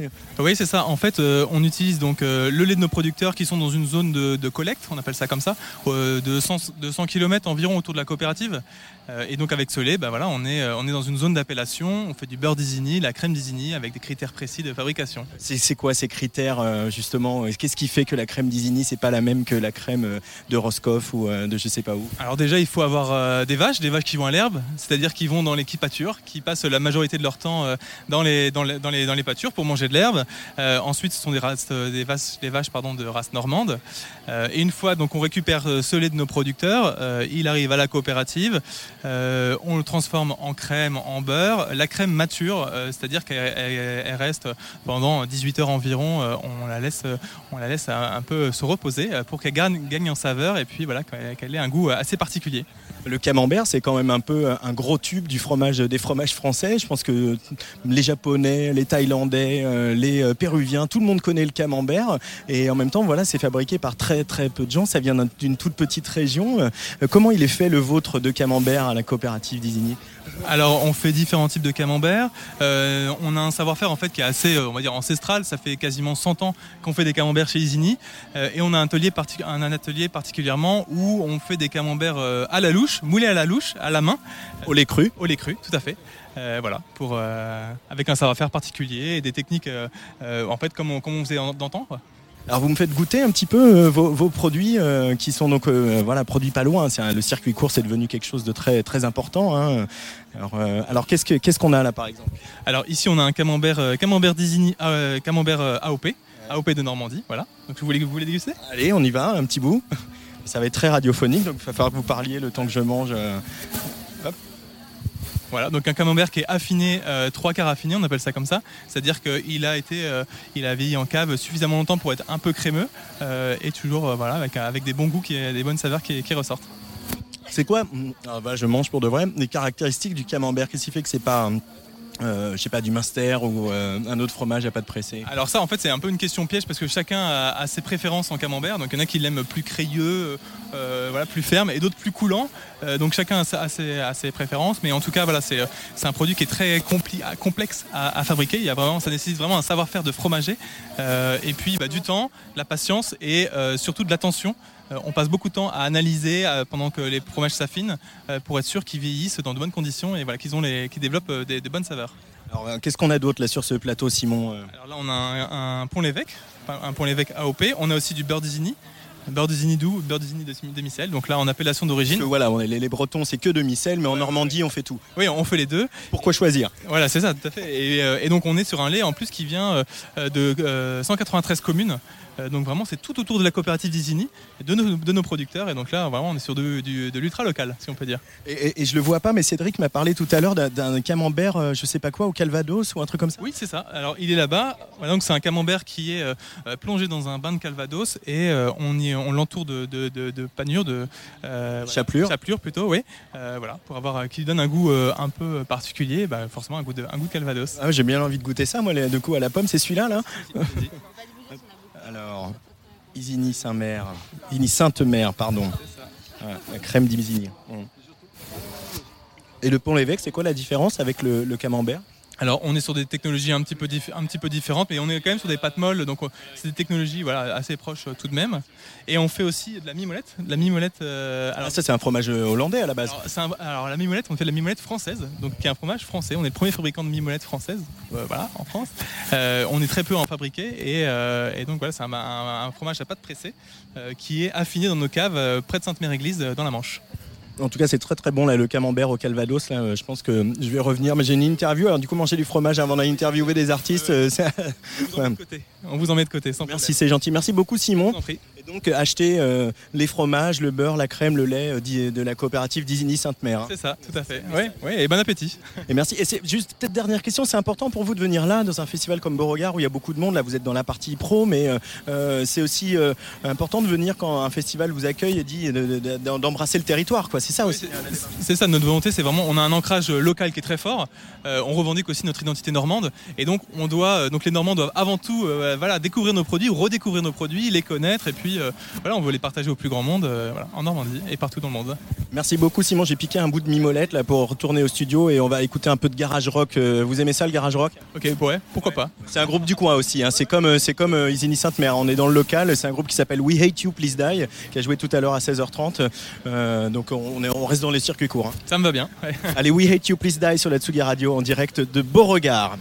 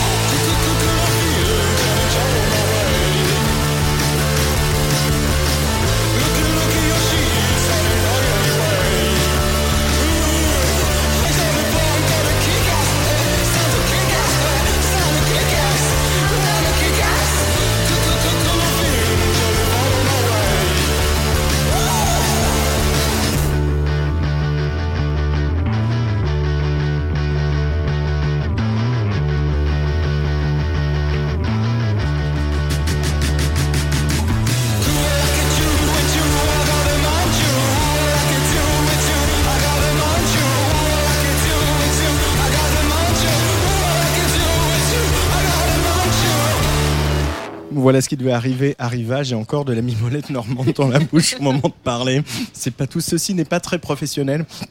Pour accueillir mes prochains invités qui s'appellent We Hate You, Please Die. Alors, euh, je vais avaler ma bouchée. Vous allez tous vous présenter un par un et dire de quoi vous jouez dans le groupe. Comme ça, j'ai le temps de me rincer la bouche. Euh, bah, Allez, moi, vas-y. C'est euh, Joseph, je fais de la guitare dans We Hate You Please Die. Euh, salut, moi c'est Mathilde, bah, je fais de la batterie. Moi c'est Chloé, je fais de la basse et du chant. Euh, Raphaël, euh, je fais de la guitare euh, par intermittence et de la trachée, des Et cordes de la vocales. tracher carrément. We Hate You, Please Die. Euh, donc vous avez eu euh, un peu la, la tâche, lourde tâche d'ouvrir les hostilités aujourd'hui à 16h30 euh, sous le soleil normand dans un festival chez vous, hein, à côté. En tout cas, vous êtes de Rouen. Comment ça s'est passé ce, ce concert d'après-midi tous les quatre? Plutôt- qui qui n'a pas de la mimolette dans la bouche Ah, C'était carrément, carrément chouette en fait. Euh, moi je comprends l'histoire euh, d'ouvrir et tout, mais euh, bon, c'est plutôt, on se disait putain les gens ils vont aller prendre des bières, euh, ils vont aller au camping euh, pour ceux qui arrivent. Et ça. Bon, mais en fait non. euh, il y a des gens qui sont venus, euh, de tout type et tout. Donc c'était plutôt, c'était vraiment cool en fait. Est-ce que quand on est de Rouen et qu'on vient jouer à Hérouville-Saint-Clair euh, à côté de Caen, c'est euh, c'est une date forcément un peu différente? On imagine qu'il y a les copains, la famille qui étaient là euh, cet après-midi? Bah non, c'était trop cher pour eux les places. Non mais il y avait des invites. Oui, non, il y a- il y a des gens qui sont venus quand même. Ouais, il y avait nos parents. Ouais, donc c'est quand même un peu à la maison, mais c'est vrai que moi j'étais. Enfin, aucun de nous quatre n'était jamais venu à, à Beauregard. Et, et du coup, ça fait une belle découverte du lieu et tout ça. Qu'est-ce C'est vraiment sympa. on, on- on fantasmait un peu un festival comme ça avant d'y venir, comme vous n'êtes pas venu comme festivalier, on, euh, ça Bah, ressemble à ce que vous vous attendiez Bah, Ça- carrément, enfin, c'est un. Enfin, t'entends parler de Beauregard partout, quoi. Enfin, Alors, faut bien coller les micros dans la bouche, de, sur- à la bouche, pardon, Oui, parce que voilà. désolé. c'est un groupe, enfin, un groupe pas du tout. Un festival. C'est un festival hyper connu, quoi. Beauregard, t'entends enfin, parler de ça partout, et euh, c'est un peu le fantasme en tant que musicien de jouer un jour sur une grosse scène comme ça, comme Beauregard. Alors, je l'ai dit déjà euh, pas mal cette année hein, dans tous les festivals qu'on a fait. euh, c'est sûr que la scène French pop va bien, le rap va bien, mais il y a un vrai retour du rock en France. Euh, Il y a plein de groupes. Je pense à, à Psychotic Monks hein, qu'on avait vu à Lille notamment, que vous devez connaître. Alors vous, vous n'êtes pas tout à fait dans la même, euh, jouez pas tout à fait dans la même catégorie. Vous êtes plus garage. Euh, comment il est venu cet amour du rock garage comme ça We Hate You Please Die? Euh, bon, il est varié en fait. Euh, bon, il y a déjà aussi cette scène, euh, la scène dont tu parles. bon, il y a la nouvelle scène euh, avec les Psychotic Monks, tout ça, enfin, qui sont en train d'arriver. Et, Mankins, euh, euh, les, vos copains qui ont joué hier. ouais, ouais, dans un pareil, dans un autre genre, mais qui sont toujours un peu raffilés au rock. Euh, bah, c'est venu, euh, je pense, des influences de chacun, euh, de cet amour, euh, je pense, de la scène garage. Déjà, euh, de la famille T.O.C.s, euh, tous les enfants, Ty Seagal, tout ça. Ty Seagal, de hein, dont on parle souvent ouais. dans Tsugi, hein, bien sûr. Bah, Californie, euh, middle 2000, quoi, qui est vraiment, euh, qui, qui nous passionne. Qu'est-ce qui vous plaît dans cette musique? C'est le son, c'est le, le truc euh, libérateur, euh, l'énergie, euh, c'est ça? Ouais, bah, euh, c'est dégueulasse, ça demande juste d'avoir un ampli, une pédale fuzz et euh, une envie euh, de raconter euh, ce que tu as envie de raconter. C'est ça qui est, c'est ça qui est génial en fait. C'est la plus grosse imposture du monde euh, musical en fait, la garage, c'est ça qui est génial. C'est pas mal ça. Mathilde, tu voulais dire? ça change de tout ce que t'écoutes, euh, par exemple la radio, tout ce que tu peux entendre partout. Bah... Là, on est à la radio, on vient d'écouter Oui, Die. désolé, désolé. Non mais genre la radio, je pense à la radio commerciale, je ne pas de sûr. Mais euh, enfin, ça change carrément et puis c'est un gros retour en force, ça fait carrément plaisir quoi. Kids Are Lo-Fi, c'est le titre de cet album qui est sorti euh, l'année dernière au, au- au mois d'octobre. Euh, Qu'est-ce qui veut dire ce titre Kids Are Lo-Fi? Qu'est-ce que vous mettez là-dedans? Euh, je pense qu'on met beaucoup euh, de grosses angoisses euh, d'adolescence, enfin adolescence en cours ou, ou jeune adulte. On n'a pas le même âge. En Vous fait. avez pas le même âge, ouais, c'est ça. Mais, ça se voit pas à la euh, radio, truc- mais ça qui est, qui est cool, c'est qu'au final, on se retrouve là-dessus. euh, bah, c'est la peur, en fait, euh, d'avoir été éduqué euh, dans des schémas de post-30 glorieuse, euh, de méritocratie, euh, de genre, faut que tu réussisses, euh, tu vas à l'école, faut que tu sois le premier, enfin, faut que tu aies des bonnes notes, faut que, faut que tu t'intègres et tout. En fait, euh, tu te bouffes tout ça, tu te rends compte juste que t'es malheureux et en fait, tu finis juste comme euh, un mec euh, sous Prozac ou qui a besoin de prendre des trucs. euh, pharmaceutique ou pas pharmaceutique, tu vois, pour oublier euh, ta condition euh, d'être humain schlagué, quoi, en fait, enfin, qui te casse les couilles, en fait. C'est une sorte de- d'expulsion du mal-être. et, et- et le rock, c'est le meilleur outil pour ça, selon vous? Les We Hate You Please Die? La musique en général. hein. C'est déjà une bonne thérapie personnelle, en Oui, fait. Dans l'idée, ça, euh, ça permet, euh, je veux dire, moi, c'est cool. attends, euh, faut quand même partir du postulat, il y a- tu, tu gueules aux gens que tu les détestes et à la fin ils t'applaudissent. C'est loupé chose, Euh, Mais c'est- ça l'origine du nom du groupe, c'est ça. C'est euh, Il y a des trucs, ça vient de Scott Pilgrim, euh, Exactement. le, le film et la BD, mais euh, ça vient aussi, ouais, bah, c'est ras-le-bol quoi. Enfin, tu passes ta vie, euh, on t'éduque pour des trucs et tout que déjà des fois tes parents ne respectent même pas.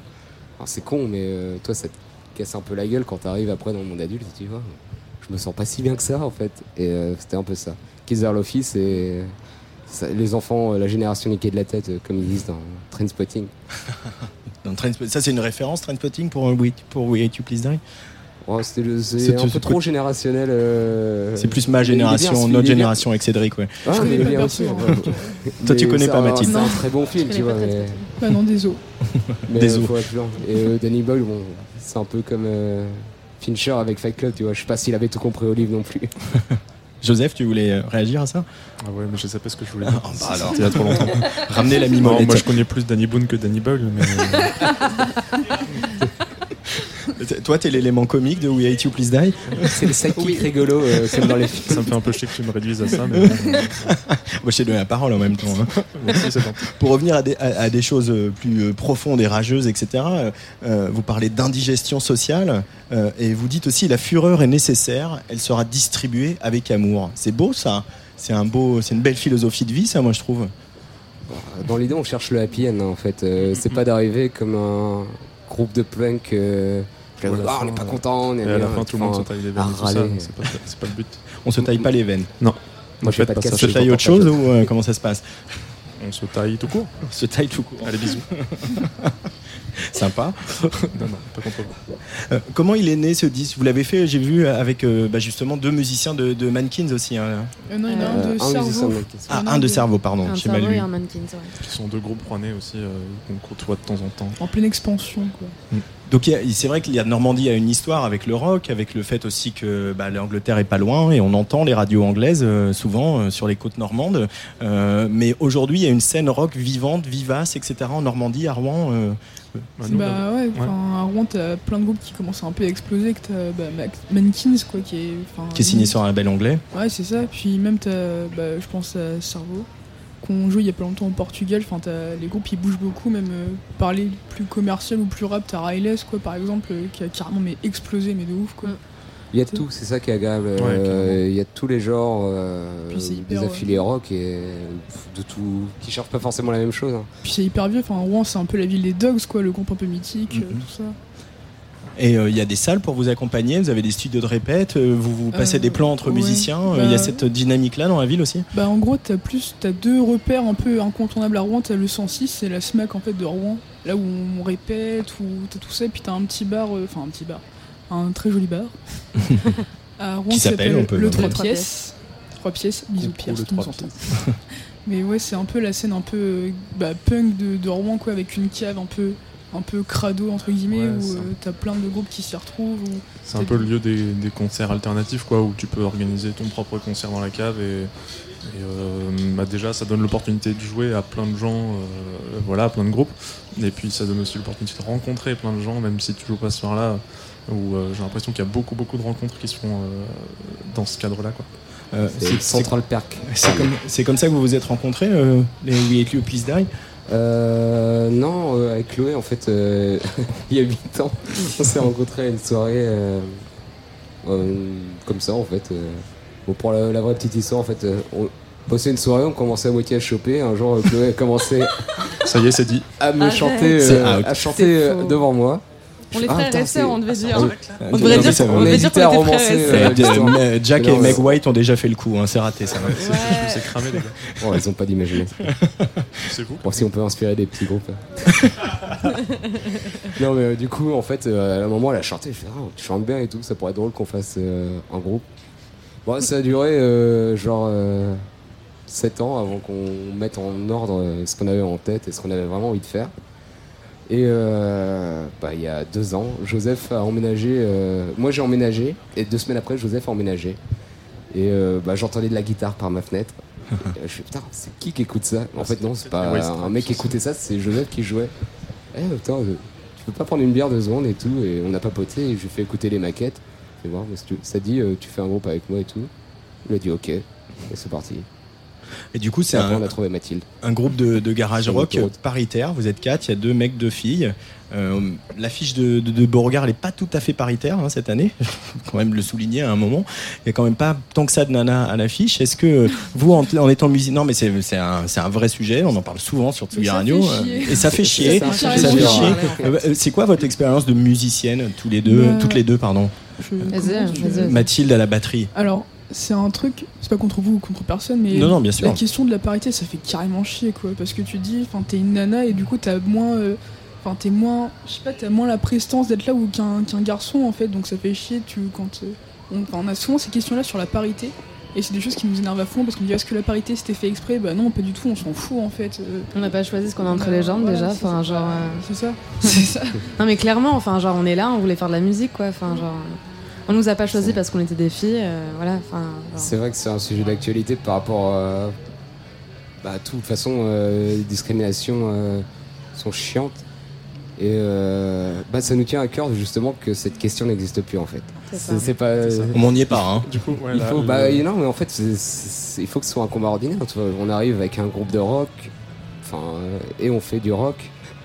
Et bien sûr que tout est sous-représenté et il faut que le combat soit induit, enfin, il est sous enfin pas sous-jacent, mais en filigrane. Mais est-ce que vous, dans votre expérience, à vous deux, sans, sans parler, moi, la question c'est pas, euh, vous êtes un groupe paritaire, vous l'avez décidé. La question c'est, est-ce que vous, toi qui fais de la batterie, Mathilde, toi tu fais de la basse, si je dis pas de bêtises, euh, Chloé, de la guitare, de la basse. La basse et du chant. Euh, et du chant, euh, est-ce que vous avez rencontré, je sais pas, le technicien qui dit attends je vais te brancher ton ampli Est-ce que vous avez, euh, vous avez eu Bah. plus de mal à dire non moi je veux faire de la batterie en fait c'est ça que je veux faire, je veux en vivre? Non. Est-ce est-ce que c'est plus difficile euh, Bah dans oui votre non, expérience En fait, tu te rends compte de plein de choses. J'ai eu d'autres groupes avant ça et tu te rends compte que, enfin, j'ai eu, enfin, pas le malheur entre guillemets, mais de tomber sur des groupes où c'était que des garçons un peu malveillants et puis en mode, vas-y, on va la prendre parce qu'on va la pécho, tu vois. Hmm. Genre plein de choses un peu relou comme ça. Et, Parce que Ouais, c'est ça qu'il faut combattre en fait. et c'est ça qu'il faut combattre et c'est ça qu'il faut, enfin, faut pas se dire qu'un garçon a plus de légitimité de faire de la musique qu'une fille ou quoi, parce qu'on dit souvent, oui, il y a plus de garçons qui font de la musique que les filles, c'est totalement faux, quoi. T'as plein de groupes, bah, je le cite tout le temps, mais je vais le reciter, c'est Mommy Longlegs par exemple. C'est un C'est pardon. Mommy Mommy Long Legs. Long Legs. C'est un groupe, euh, ils viennent de. de, de, Californie aussi, comme les Californie, autres, hein, je pense. ouais, je crois. dans ce coin. Et c'est un groupe de nanas hyper punk et tout, et c'est carrément bien. Et t'as tellement de groupes comme ça, mais on n'en parle pas parce que c'est des, femmes en fait, et je trouve c'est dégueulasse quoi. Toi pareil Chloé, tu es peut-être d'accord avec ce que vient de dire euh, ta collègue Ouais, carrément. Après, j'ai pas eu non plus d'expérience, euh, enfin, de discrimination parce que j'étais une femme. euh, non, ça va. Après, j'ai eu un groupe avant celui-ci, mais euh, c'était que des garçons aussi. J'étais la seule femme, mais euh, enfin, je l'ai bien vécu. Ça s'est bien passé pour le coup. Ça Raphaël vient, ça vient plus des, des copains connards bourrés euh, Ouais, qui vont dire eh, voilà. euh, malin d'avoir deux filles dans le groupe. euh, C'est plus va te ça, faire en fait. foutre, mec. c'est l'angoisse totale. Alors, We Hate You Please Die, euh, c'est le groupe de Rouen qui euh, sont en direct avec nous sur la Tsuga Radio ici à Beauregard avec cet album Kids Are Lofi ou Lo-Fi comme vous voulez, avec euh, la guitare fuzz euh, à fond, euh, des références aux Cramps, euh, aux Cramps, aux Stooges, etc. Euh, la suite pour vous, il y a des dates, il y a des concerts et puis on pense déjà à un album, un successeur à Kids Are Lo-Fi, Ouais, ouais, Joseph, C'est dans les, c'est dans les tirs-parts, oui. qui sera toujours Ouais. enregistré à Rouen aussi. Bah euh, oui, il n'y a pas grand chose qui est déjà décidé ni engagé, mais, euh, mais je pense, ouais. Enfin, on Et essaie vous- de faire un autre truc un peu maison, enfin, au maximum, quoi, en tout cas. Raphaël? Non? Euh, Sur le prochain album.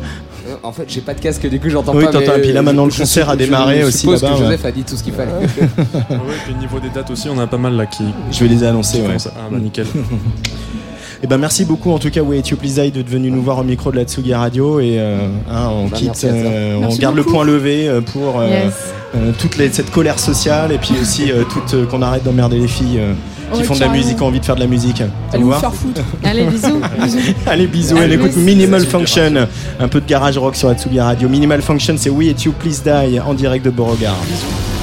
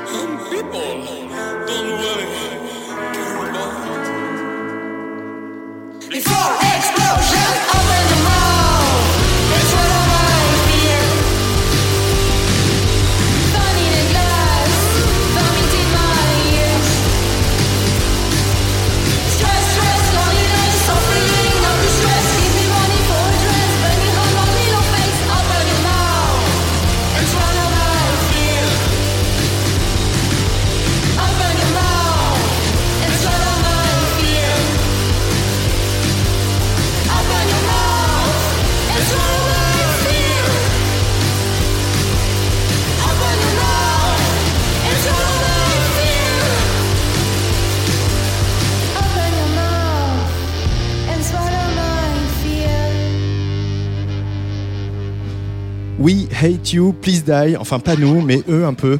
C'est Minimal Function à l'instant sur la Tsugi Radio.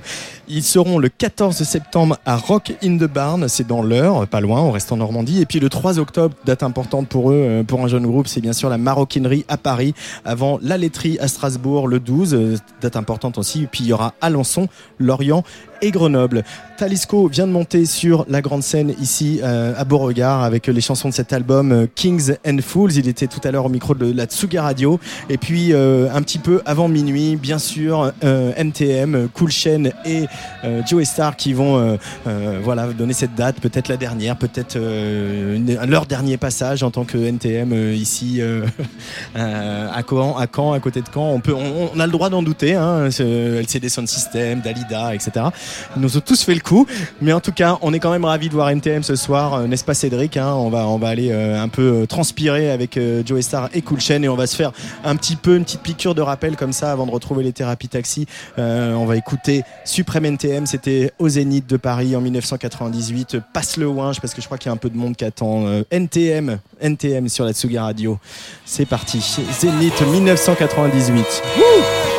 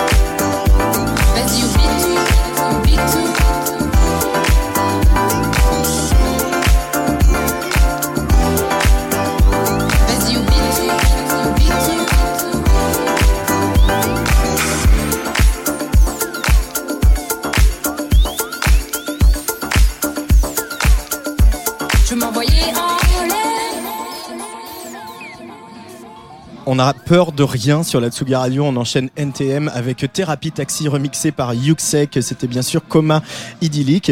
Et pendant ce temps, pendant qu'on écoutait toutes ces euh, musiques, eh bien, il y a nos copains euh, Sainte-Mère de la coopérative laitière qui nous ont ramené un petit peu, un petit peu de fromage, un petit peu de camembert euh, et un peu de mimolette, euh, mimolette normande avec Cédric Lalanne. Donc on, on est bien content, mais je vais avoir un peu du mal à parler forcément.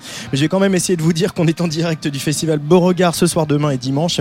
Alors j'ose plus trop vous donner le programme, hein, car en festival ça bouge tout le temps, c'est un peu la règle. Voilà, on avait annoncé euh, Fatboy Slim, et ben on l'a pas eu. Euh, il a annulé l'interview, mais c'est pas grave, on l'aime quand même. Et euh, j'avais annoncé aussi Étienne de Crécy. Alors en fait, Étienne, on, va, va l'enregistrer euh, un peu plus tard dans la soirée, et puis on vous passera ça demain. Si tout va bien, on me l'a confirmé qu'on devrait avoir Clara Luciani demain, Mode Selector, Tamino aussi. Et euh, en tout cas, eux, ils répondent toujours présents euh, quand on les sollicite. C'est Thérapie Taxi euh, qu'on vient d'écouter. Ils viennent d'annoncer une tournée de Zénith pour le mois de mars de l'année prochaine. Succès insolent hein, aussi, mais révélateur d'une jeunesse qui cherche sans doute à s'identifier à des gens comme eux, à des gens qui leur ressemblent. À tel point qu'il s'est passé un truc un petit peu fou la semaine dernière à Garo Rock. Une jeune femme a demandé sa copine en mariage sur le Proscenium pendant le concert de Thérapie Taxi. Très joli moment qui a un peu tourné en boucle sur les réseaux, notamment parce que les gens ont cru que c'était Adé, la chanteuse du groupe, alors que pas du tout. Thérapie Taxi au micro de la Tsugi Radio en direct de Beauregard. On a, on a une fille qui s'appelait Lucie, je crois, qui avait demandé euh, sur les réseaux à ce qu'on la fasse monter sur scène pour euh, qu'elle demande sa copine en mariage devant tout le monde. Chose qu'on avait donc préparée. Et euh, non, mais c'était prévu dans la setlist qu'il y avait un moment mariage en espérant qu'on allait la trouver parce qu'il y avait quand même beaucoup de monde. Il se trouve qu'on l'a trouvée et qu'elle a fait sa demande et que c'était trop bien. Sauf qu'en fait, sur la vidéo, il y a beaucoup, beaucoup, beaucoup de gens qui ont cru que c'était moi. C'est fou cette histoire quand même. Alors que pas du tout. Euh, donc mon copain était très fâché. et donc ce n'est pas moi. Ce n'est pas toi. Maintenant, c'est quand même beau cette relation que vous avez réussi à tisser avec votre public euh, qui euh, estime qu'un concert de thérapie taxi, c'est un moment suffisamment solennel pour avoir envie de demander son copain ou sa copine en mariage. C'est pas la première fois que ça nous arrive déjà. C'est la deuxième fois et euh, c'est vrai que faites ce que nous expliquent les gens parce que du coup elle m'a contacté sur mon Insta perso parce que sur le, celui de Thérapie Taxi c'est un peu dur de le voir mais en gros généralement ils se sont rencontrés sur notre musique et c'est ça qui leur donne envie de se marier sur notre musique c'est parce qu'en fait ils se sont rencontrés euh, sur euh, généralement sur Salope d'ailleurs et, euh, et du coup euh, je sais que c'était le cas à Lyon et c'était encore le cas là et qu'en gros c'était symbolique parce que la rencontre s'était passée euh, enfin il y avait un truc qui était lié à notre musique dans la rencontre déjà. C'est pas un peu le rêve le plus fou quand on fait de la musique comme ça, qu'il y a des gens qui se rencontrent sur sa musique, qui baissent sur sa musique? C'est assez parfait, surtout euh, vu ce que nous on raconte et tout, c'est c'est ouf quoi, c'est trop bien. Et ça tombait euh, à pic et les gens étaient fous, genre mais fous quand elle a mis son genou par terre là, Ouah et tout. Et limite elle était là, taisez-vous parce qu'il fallait qu'elle parle et elle était un peu submergée, c'était trop mignon. quoi. Vous, vous incitez aussi à un certain euh, débordement d'enthousiasme, de fête, etc. C'était ça euh, l'idée de départ de Thérapie Taxi, que les gens se lâchent quoi? Bah ouais, ouais, grave. Nous, c'est ce qu'on aime, c'est ce qu'on veut. Après, ça dépend des spots et des concerts. Mais en tout cas, c'est sûr que le leitmotiv chez nous, c'est de se dire qu'il faut surtout pas que tu te fasses chier à aucun moment et que grosso modo, c'est tellement une joie d'être sur scène que ça doit être la fête pour tout le monde, tu vois. Et puis, c'est pas que nous qui devons être en fête, c'est tout le monde doit se dire putain, euh, je viens. euh, libérer des choses ici et je viens euh, exorciser plein de, plein de ch- choses chiantes. Moi j'ai toujours vu les concerts ou la musique comme ça, comme un défouloir ultra bon quoi. Cette tournée, elle n'en finit pas, Thérapie Taxi. J'ai l'impression de nous avoir vu plusieurs fois dans le même festival sur des scènes différentes. Euh, voilà, du coup, j'ai vu aussi le live qui a vachement bougé, euh, artistiquement, musicalement, dans le casting aussi. Euh, C'était important, comme ça, de, de- de retravailler les morceaux, de chercher un son plus précis, un peu plus fat aussi. Bah ouais, ouais, bien sûr. Bah déjà, on est un peu parti de rien, entre guillemets. On avait produit notre album en studio et donc il y avait les morceaux, mais qui n'étaient pas forcément composés dans une euh, esthétique et une ambiance de live, tu vois. C'était beaucoup de production, euh, ordinateur et tout. Donc on se dit, bah merde, comment on fait maintenant? Et euh, donc ça a pris vachement de temps et beaucoup, beaucoup, beaucoup de concerts pour être euh, ce que c'est maintenant. Et du coup, d'ajouter aussi Ilan et Vincent qui font vraiment partie du groupe maintenant qui sont pas juste des musiciens, qui sont aussi en train de composer avec nous. Et donc tout ça, ça fait que le live, et puis aussi les lumières, tout ça, c'est des choses qui s'ajoutent un peu. Tous les mois, il y a des trucs nouveaux. Et pour l'année prochaine, la tournée des Zénith, ce sera encore un nouveau show euh, différent. L'année prochaine, tournée de Zénith, euh, c'est pareil. le- Vous, vous l'analysez comment ce succès euh, Thérapie Taxi Attention, hein, déjà elle est pas remplie, hein, donc. euh, Ouais, on a de le temps de le remplir un peu. Il y a de la promo qui arrive. On a le temps, on a le temps, on a le temps. Non mais le succès, voilà, c'est, on peut parler de succès. Il y a les salles grossissent, les festivals grossissent, euh, les albums se vendent, etc.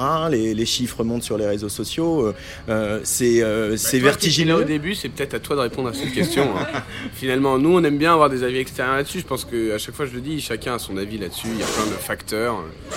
Et pour le coup, toi, t'étais là au début, donc tu peux analyser mieux que nous. hein. Alors moi, ce que j'analyserais peut-être, c'est le fait qu'il y avait aussi besoin sur- dans votre génération d'avoir justement des gens qui la prônent cette fête et cette euh, libération et foutez-nous la paix et on fait ce qu'on veut, etc. Il y avait un peu ce côté un peu porte-parole à votre corps défendant d'une génération, ce qui a pu Ouais. faire fauve 5-6 ans avant. Ouais, Adèle va faire la gueule, c'est juste fauve. Mais moi, ça me dérange pas, hein, j'aime bien.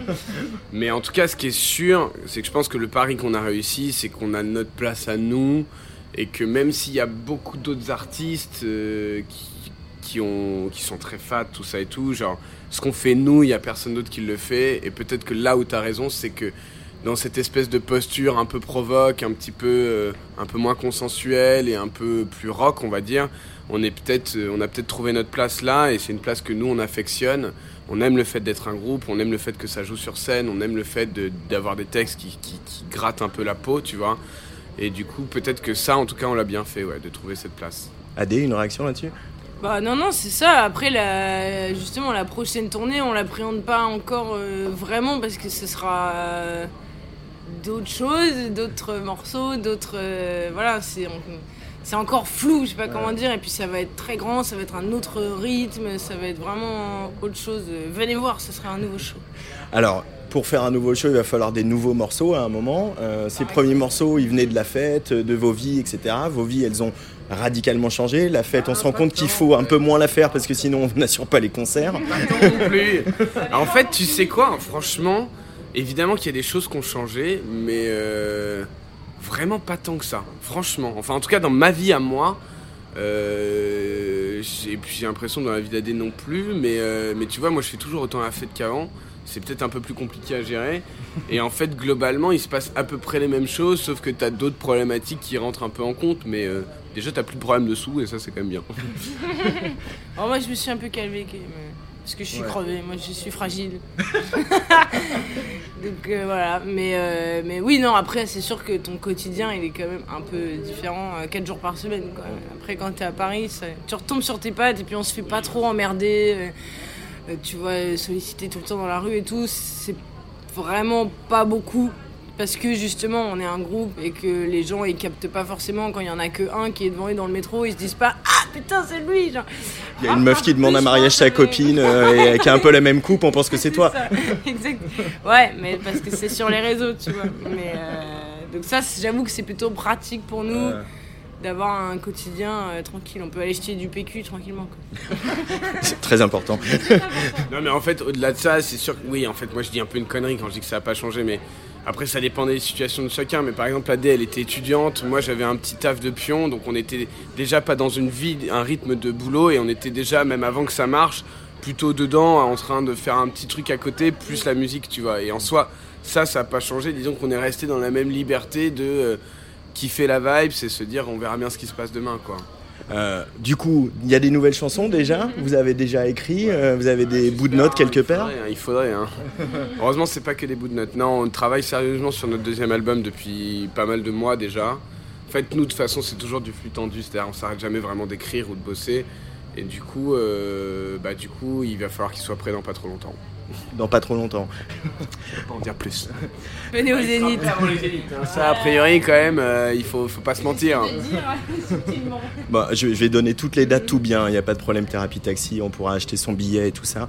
Euh, les relations du coup avec, euh, bah, je sais pas, votre label Panenka, votre tourneur Unité, euh, etc. C'est, ça se passe toujours bien? Vous avez, ils vous disent allez-y le deuxième album, vous vous laissez carte blanche ou comment Est-ce que ces choses-là elles évoluent aussi?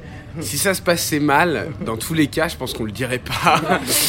On tente, hein. Donc du coup, on va dire que ça se passe bien, mais en plus c'est vrai, ça se passe vraiment bien, mais du coup, je sais pas si c'est crédible parce que euh, si ça se passait mal, je pense pas qu'on le dirait. Mais bien sûr, on est, on est, euh, on a réussi à créer une ambiance, que ce soit là avec notre équipe de tournée, que ce soit avec euh, notre label ou notre tourneur, euh, qui, est, qui est vachement cool.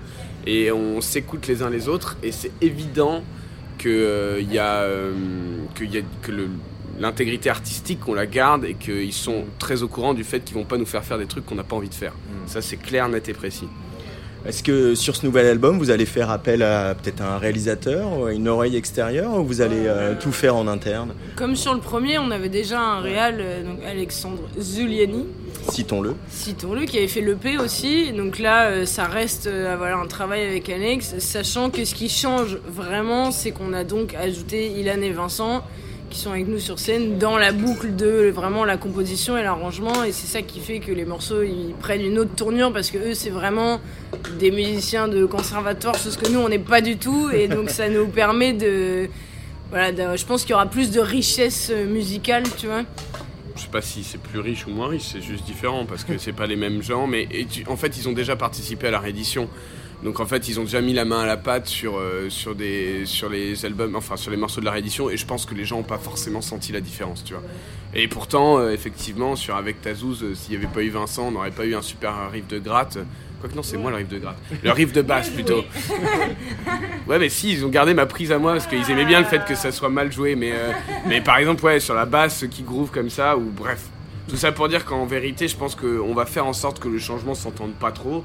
Et après, euh, la vérité, c'est qu'on doit tracer notre truc et avancer dans les, dans les, dans les, dans les retranchements où on a envie d'avancer, que ce soit en même temps du thérapie taxi, mais différent, sinon ça va faire chier tout le monde. Vous avez fait encore une fois une reprise pour euh, la compile d'été euh, de 10 heures. Cette fois, euh, c'est L'amour à la plage. Euh, L'amour sur la plage. C'est ça, ouais, erreur fatale d'ailleurs. hein, parce que l'amour à la plage, c'est Niagara. Et nous, on a fait l'amour sur la plage de Destin, qui est nettement moins connu quand même. Donc c'est un peu embêtant. euh, bah, nettement moins connu, mais c'était le but d'ailleurs. Genre, Cette chanson, on l'a découvert sur YouTube, il y avait genre 10 000 vues. Maintenant, il y en a genre euh, 30 000, quoi. Et elle est vraiment méconnue alors qu'elle est incroyable. Et donc nous, on a, on a pris le parti d'essayer de mettre en valeur une chanson pas trop connue plutôt que de reprendre un, un classique, quoi. Mais du coup, c'est con qu'ils se soient trompés de titre. Parce que... Donc rectifions. Ouais, je crois qu'ils ont rectifié. Enfin, en tout cas, on a râlé, donc j'espère qu'ils vont rectifier. Eh, Mais du coup, vous avez quel regard et quel rapport à cette euh, pop-là synthétique des années 80 C'est des choses qui. qui euh, de la pop des années 80 du coup. Mais on dirait, hein, ceci Ouais, bah, dit. Mais en fait, c'est ouais. Destin, c'est le groupe euh, euh, du coup qu'on a repris, qui était un groupe qui, qui date des années 2012, je crois, et qui ont eu un bref succès euh, juste à Paris dans trois arrondissements. Et là, il y a les panneaux qui tombent. Euh, et en fait, c'est un groupe qui a jamais marché vraiment, mais il y a cette chanson qui fait très 80 et qui est pour moi un, un tube, qui est un tube oublié quoi. Donc on s'est dit on va prendre un tube que personne connaît et on va on va la reprendre quoi. Et ben ça, ça sonne comme un tube des années 80, donc euh, c'est réussi. C'est très bien. Merci Thérapie Taxi. Euh, on écoute euh, cette reprise donc de l'amour sur la plage du groupe Destin et après je donne toutes les dates de tous les zéniths, tout ça. Ça va Bisous, à très vite. Bisous Antoine.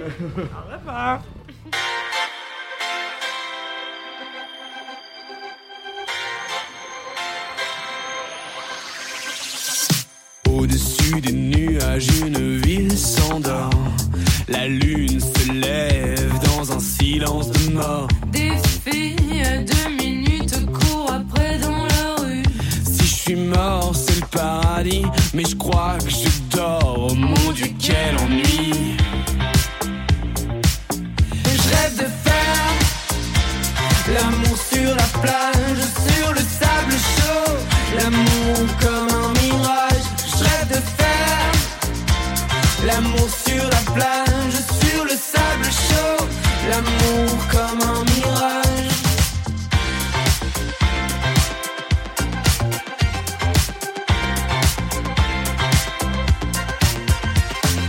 C'est l'été sur la France, toi t'es tout seul, tout seul dans la ville. Pas une fille dans ton lit. Faut que ça bouge, faut que je me bouge. Je fais des tours dans mon quartier pour tuner l'ennui. Si je croise une go, je la suivrai jusqu'au bout de la nuit. Et je rêve de faire l'amour sur la plage, sur le sable chaud. L'amour comme un mirage. Oh, je rêve de faire l'amour sur la plage, sur le sable chaud. L'amour comme un mirage.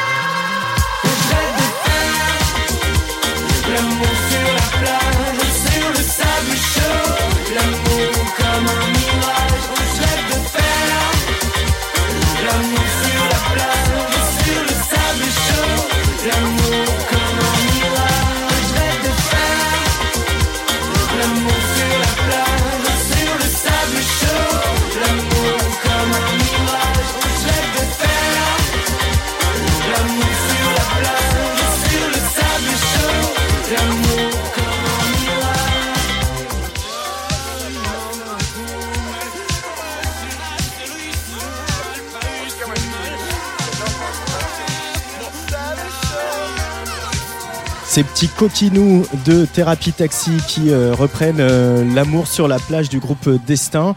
Et puis ces petits coquinous euh, de Deezer qui pour la troisième fois remettent le couvert avec, en faisant faire des reprises comme ça à tous les groupes qui marchent bien en ce moment. Il y avait eu la première collection d'été l'année dernière et puis une version pour Noël et donc la deuxième collection d'été.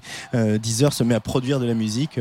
C'est un vaste sujet de, de débat dont on reparlera très certainement sur la Tsugi Radio.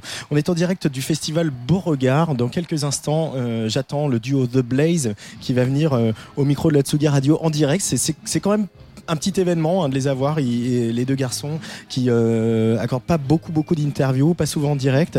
Donc ça va être l'occasion euh, de revenir un peu euh, sur la genèse euh, de cet album Dan Soul qui est sorti il y a, bientôt un an. Et puis voilà comment comment ils, vivent ce succès, de rentrer un peu avec eux au cœur de, de- de la fabrication de, de leur musique.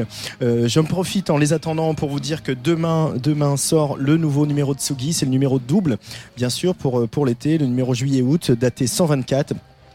On est en mode Godfather un petit peu, hein, parce que en couve c'est Richie Houghton, euh, avec une grande interview conduite euh, par Patrice Bardot, bien sûr, où, euh, on a titré Comment il réinvente le live électronique. Et puis il y a un CD mixé. Attention, c'est presque le dernier. Et ce CD, pour fêter ça un peu, il est mixé par, par Laurent Garnier. Laurent Garnier est toujours fidèle au poste hein, quand il y a des moments importants comme ça dans l'histoire de, de Tsugi, bien sûr. Et puis il y a plein d'autres choses hein, dans, dans ce magazine, hein, bien sûr, comme vous le savez. Euh, vous en avez l'habitude euh, dans Tsugi. Euh, on parle avec Justice, notamment, une interview faite par Clémence Meunier. On fait un blind test avec l'équipe de, de la station Gare des Mines à, à- à la porte de Bervilliers, qui ont réinventé la fête alternative un petit peu à Paris et, et qui font du bien par où ça passe. Il y a Brent Brower Freak également, David Carretta avec cet album qu'on aime beaucoup. Et puis le 10 du mois, c'est bien sûr Robak Vroumeux, un disque sur lequel on a beaucoup craqué. Et je parlais de moments importants dans l'histoire de, de Tsugi parce qu'effectivement, voilà, euh, après ce numéro, il y aura le hors-série, il y aura une nouvelle fois la compilation, euh, la compilation Tsugi Radio. On a, on a monté ça avec Benoît Cartier, mais on va arrêter euh, le CD dans, dans le magazine. Voilà, il y a de moins en moins de gens qui ont de lecteurs CD chez eux. Il y a plus de lecteurs CD dans nos ordinateurs. Donc, on s'est dit voilà qu'on allait notamment ben, voilà arrêter de fabriquer CD, même si on sait que vous vous y tenez. Il faut prendre des décisions pour dégager aussi des, des sous hein, pour faire autre chose.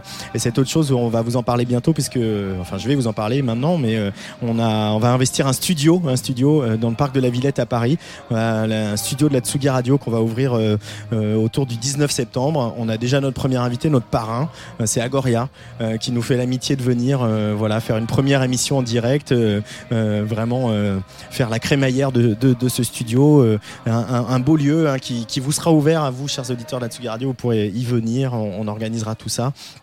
Et euh, ça sera un peu notre notre euh, voilà notre, quartier, notre notre base arrière, notre QG où on, va pouvoir euh, faire les émissions Place des Fêtes et puis toutes les émissions de Nico Pratt, d'Olivier Pellerin et puis de tout tout ce qu'on est en train de vous préparer pour la rentrée. Car oui cette année on va faire une vraie rentrée. Allez on attend The Blaze qui va arriver dans cet espace presse ici à Beauregard dans, dans quelques minutes.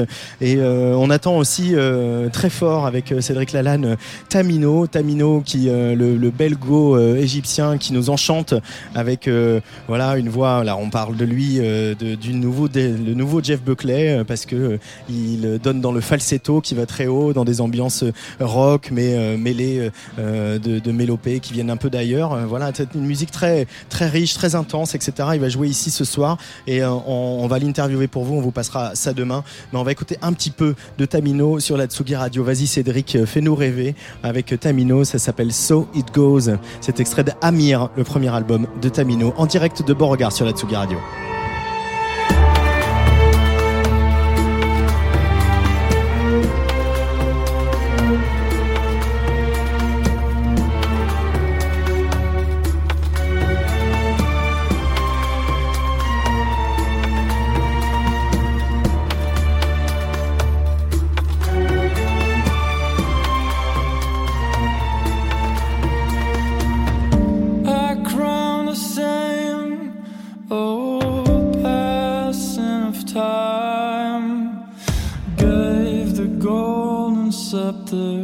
Though it was never really mine.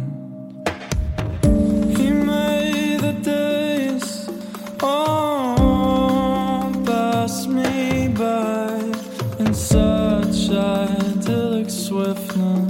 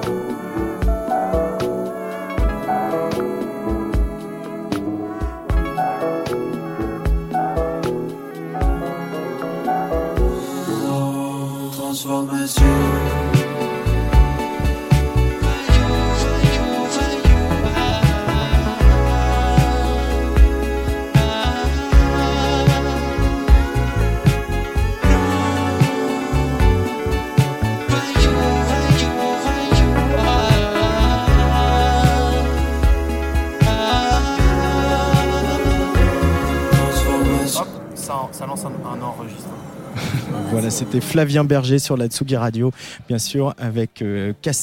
Alors voilà, est-ce que on va encore me faire mentir que j'ai annoncé The Blaze? On les attend, on les attend au studio de la Tsugi Radio, à l'espace presse euh, de Beauregard. Ça serait vraiment chouette euh, qu'on arrive à les avoir. Je me déplace un petit peu là, juste devant le, de- devant le studio, avec euh, le soleil couchant qui m'éblouit. Il y a une grande roue hein, sur le site, un petit peu à, l'écart des deux scènes.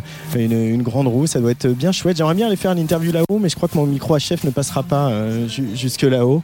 Mais on est pas mal au soleil en attendant The Blaze euh, sur la Tsugi Radio, en tout cas on espère. Et puis euh, on va écouter encore un petit peu de musique, encore un petit peu de musique. On va écouter Balthazar qui sont en ce moment même en train de jouer sur la scène Beauregard, juste à côté du studio Tsugi Radio. On les avait croisés la semaine dernière, bien sûr, à Europa Vox. Euh, Balthazar, une interview que vous pouvez réécouter comme tous nos podcasts hein, sur SoundCloud, Deezer, Spotify, iTunes et même Magellan. Balthazar sur la Tsugi Radio, ça s'appelle Entertainment.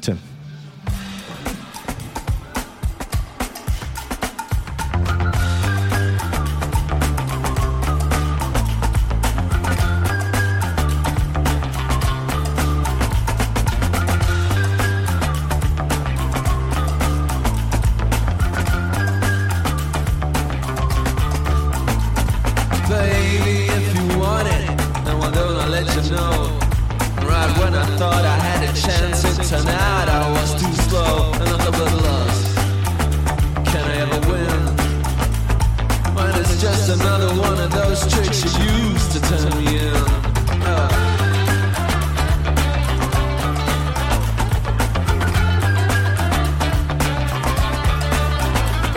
Changes what I do. Maybe it changes what I am. Right when I'm sure think of you, it changes back again. Nothing but love, nothing but sin. Entertainment's what I'm gonna need to make you mine again.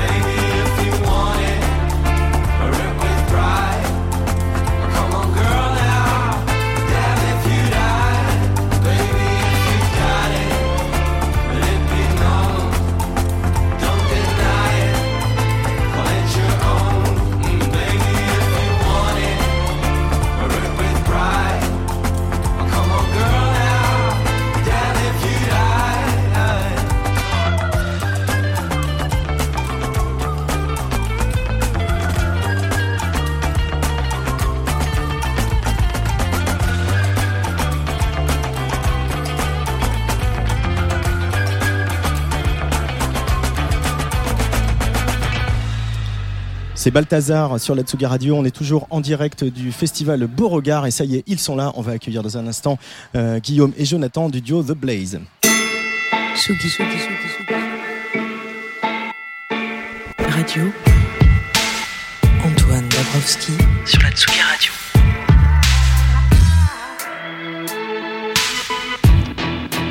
Et bonsoir Guillaume et Jonathan, bienvenue sur la Tsugi Bonsoir. Radio. Comment ça va Bonsoir, bonsoir, très très bien. Très bien. J'avais un peu des scrupules parce que juste avant que vous arriviez, j'étais en train de manger du fromage et je vois que tu en as, tu es venu avec ton assiette de fromage. euh, Grave, donc, grave, euh, très très bon. Le fromage normand quand même, c'est un peu. Ah, euh, je suis venu- on est venu là pour ça aussi. hein. On est venu là pour ça.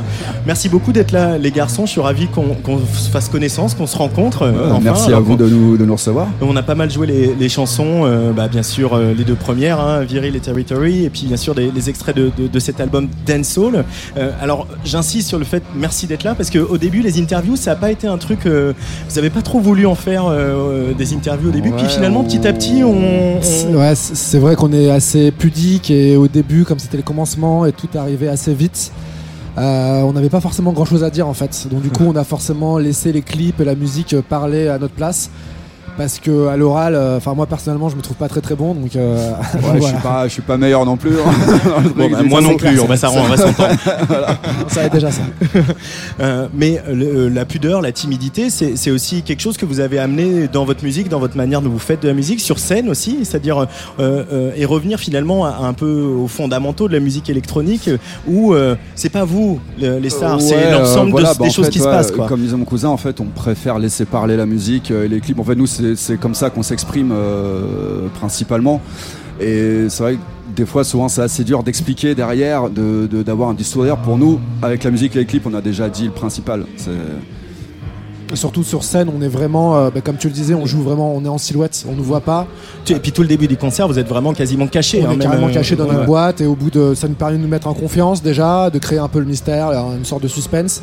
Et après comme ça, quand le, le- le- le- le- la boîte s'ouvre, les gens sont assez contents de nous, de nous voir et du coup ça donne un effet qui est assez, qui fonctionne pas mal. Et vous aussi, vous êtes content de les voir parce que là, on entend Balthazar, il va y avoir Talisco, il y a, il y a un vrai, euh, il y a un vrai kiff quand même à être sur scène à- et à se prendre cette énergie-là et à leur Ouais, renvoyer euh, quelque chose. bien sûr, vous ouais. arrivez à, à vivre ça quand même malgré le setup euh, un peu particulier de The Blaze? Ouais, carrément, ouais, on le ressent euh, quand t'es devant comme ça, des, des- une foule de personnes. C'est un, puis c'est un partage aussi que, que t'es avec eux. Ça veut dire que c'est, t'es, t'es avec eux en fait dans, dans ce moment-là, quoi. Donc euh, ouais, il y a le moment où tu fais la musique dans le, dans le studio, t'es là dans ta bulle, et il y a le moment où tu le vis euh, comme ça avec, euh, avec ton public, et c'est, cool, ouais, c'est vachement kiffant. ouais. Euh, la bulle, ça y est, le, le mot est lâché. Et dans les interviews que vous donnez, vous dites, vous en parlez souvent de cette bulle. C'est vraiment, euh, qu'est-ce que c'est cette bulle? C'est un refuge? C'est euh, le, le laboratoire du magicien d'Oz? C'est comment vous, comment vous la décririez cette bulle de The Blaze Je sais pas si c'est un refuge, mais c'est, je sais pas, c'est notre espace de créativité, de liberté, d'intimité. De, de- voilà, c'est l'endroit où on, voilà, où on baisse les stores et on, et on, et on compose et voilà quoi, et on n'a pas de limite, on est juste entre nous et on essaye de, de faire apparaître la magie, quoi, euh, comme ça, quoi. Alors comment se passe le, dialogue, l'espèce de grammaire entre euh, euh, voilà un l'un de vous qui vient du cinéma, qui a fait des études de cinéma, et puis un autre qui vient de la musique électronique, du dub plus particulièrement. Comment vous avez réussi à composer ce dialogue entre image et musique? Comment elle est née cette fusion là Ça s'est fait assez euh, naturellement. C'était pour mon travail de fin d'études. euh, J'avais besoin de, de faire mon premier clip vidéo. Et euh, du coup, euh, j'avais déjà des images en tête et j'avais besoin de, de pouvoir aussi avoir un certain pouvoir sur la musique, changer, faire un montage, avoir que la basse, avoir que le kick, la réduire, faire un peu euh, pour que ça aille avec les images que j'avais en tête. Et du coup, euh, j'avais mon cousin du coup, qui faisait de la musique, mais c'était du dub, donc c'était assez lent, etc. J'avais besoin de quelque chose de plus électronique. Donc du coup, on a commencé à faire de la musique électronique euh, tous les deux sur, euh, sur ce track-là. Et t'avais déjà trituré euh, de, de- de la musique assistée Non. par ordinateur, des sampleurs À part euh, sur GarageBand, euh, vite fait, mais non, j'avais vraiment très peu d'expérience. J'avais fait de la guitare, du piano, mais après, voilà, j'ai découvert avec Guillaume, avec ce genre de machine-là, les maquis et tout ça. Et c'est tellement. Euh, comment on dit euh, c'est, quoi le mot? C'est, très rapide à apprendre en fait au final. C'est- Très c'est- intuitif. C'est intuitif, quoi. Et toi, à l'inverse, euh, est-ce que tu as découvert Final Cut Pro et Ben, en fait, moi les effets déjà, d'Adobe euh, ouais, voilà, je travaillais déjà sur euh, sur Ableton. Après, le, le- au niveau de l'image, euh, on va dire la seule expérience que j'avais, c'est la photographie. J'avais fait une école de photographie, mais j'avais pas de- d'expérience de, de tournage, de cinéma, etc. Et en fait, du coup, notre fusion, c'est là qu'elle était intéressante. C'est dès qu'on a commencé à travailler ensemble, on a vraiment tout travaillé ensemble, le- le- la vidéo, la musique et tout. Donc c'est ultra enrichissant, quoi. Ça, on s'abreuve de nos expériences communes pour, euh, euh, pour construire tout ça, quoi. Et en même temps, aujourd'hui, l'image, le visuel, la scénographie, etc., c'est comme si on pouvait pas faire sans. Euh, euh, voilà, vous êtes à, à- on peut vous rapprocher de justice euh, là-dessus, qui ont toujours euh, mis ça très très important. En plus, eux, il y a le look en plus, mais, mais pour eux, l'image, ça a été toujours très important. Euh, vous vous imagineriez monter sur scène euh, sans, euh, sans vidéo, euh, avec une scéno minimale, euh, où on vous verrait, on vous verrait avec vos machines? Il y a Arnaud Robotini qui fait ça, par exemple. Ouais, ce serait, je sais pas, ce serait différent. Ap- Après, c'est vrai qu'en live, on, on- je veux dire, même les vidéos qu'on projette en live, c'est plus des samples vidéo. On protège Mhm. pas, on projette pas, euh, pas nos clips quand en live. Donc il y a, il y a quand même, je pense, une part un peu plus importante pour la musique. Quasi, on aimerait même que les gens, c'est pour ça aussi que nous, on se cache un peu. On préfère quasi que les gens ferment les yeux, se laissent emporter par la musique, dansent soit seuls dans leur coin, soit avec leurs amis autour. C'est un peu plus quand même la musique qu'on met, euh, qu'on met comme en avant l'image, la scénographie est là pour accompagner en fait tout ça, pour, euh, pour donner une carapace autour, mais ça reste comme la, la musique est au centre. Euh, la musique est au centre de, de cet album Dancehall par exemple. J'aimerais bien qu'on revienne, donc on reste un tout petit peu sur l'image, sur, sur cette pochette de Dancehall qui est donc une, un détail en fait d'une tour, euh, voilà, qui pourrait être un HLM, qui pourrait être euh, dans une banlieue de New York, de Paris, de Sao Paulo. Il y a la volonté qu'on voit dans les clips aussi, aussi de faire de, de faire de la musique pour des gens qu'on n'entend pas chez The Blaze. C'est donner la parole ou en tout cas les donner à, à voir. C'est ça que vous voulez faire?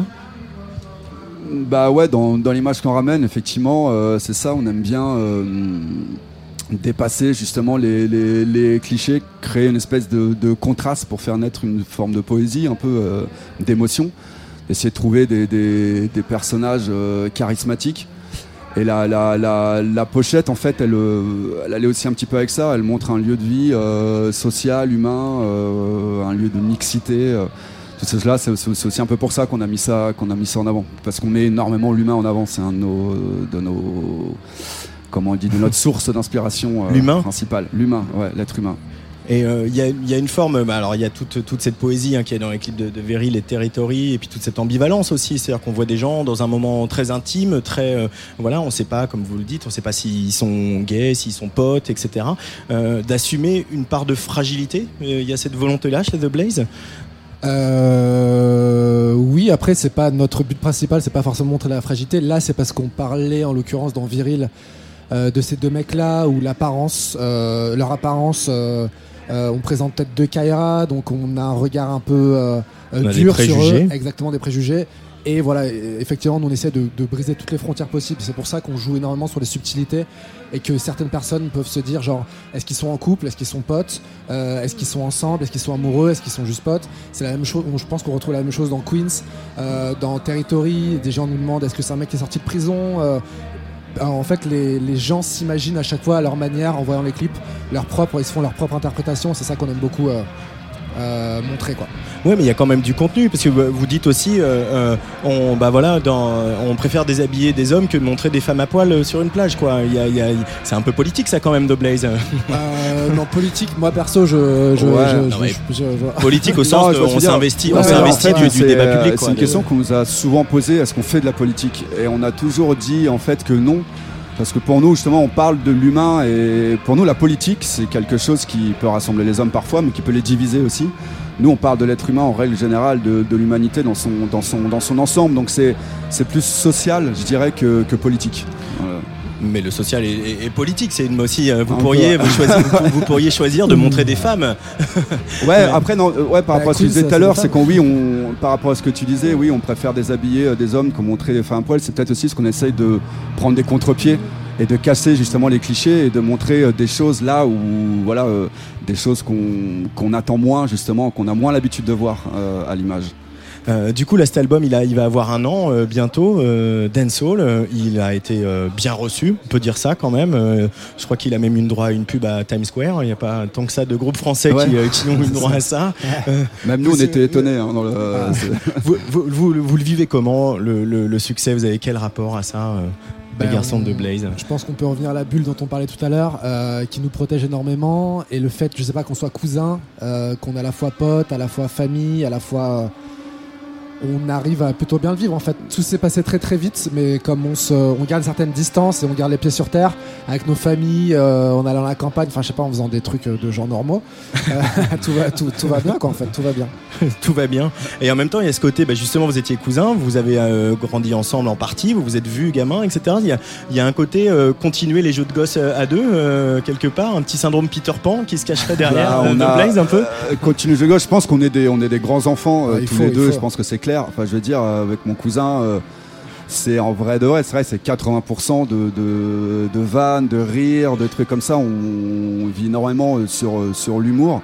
C'est peut-être un peu, ouais, c'est peut-être dans- cette façon-là ouais, qu'on cultive le, cet état d'esprit-là, un peu, un peu enfant, un, peu, un petit peu gamin, quoi. Dernière question un peu sur, sur le cinéma. Quand on, quand on se renseigne sur vous, on, on voit qu'il remonte euh, Amour chienne d'Ignaritu, euh, Les valseuses de, de, de Blier, etc.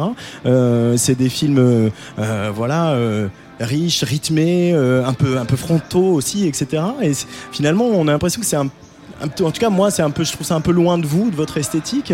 Qu'est-ce qui vous parle dans ces films-là et qu'est-ce qui vous inspire en tant qu'artiste euh, dans, dans ces deux films-là, pour ne citer que ces Alors, euh, euh, dans les valseuses, je dirais que c'est la folie en fait des personnages qui est extrêmement importante, ce qui montre des gens qui vivent en fait la vie à 100%.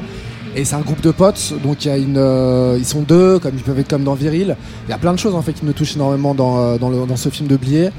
Et dans Amour chienne, c'est c'est le côté brut en fait, c'est le côté caméra portée, c'est le côté euh, inattendu. Après, il y a plein d'autres choses, c'est le côté triptyque de trois destins qui vont s'entrecroiser.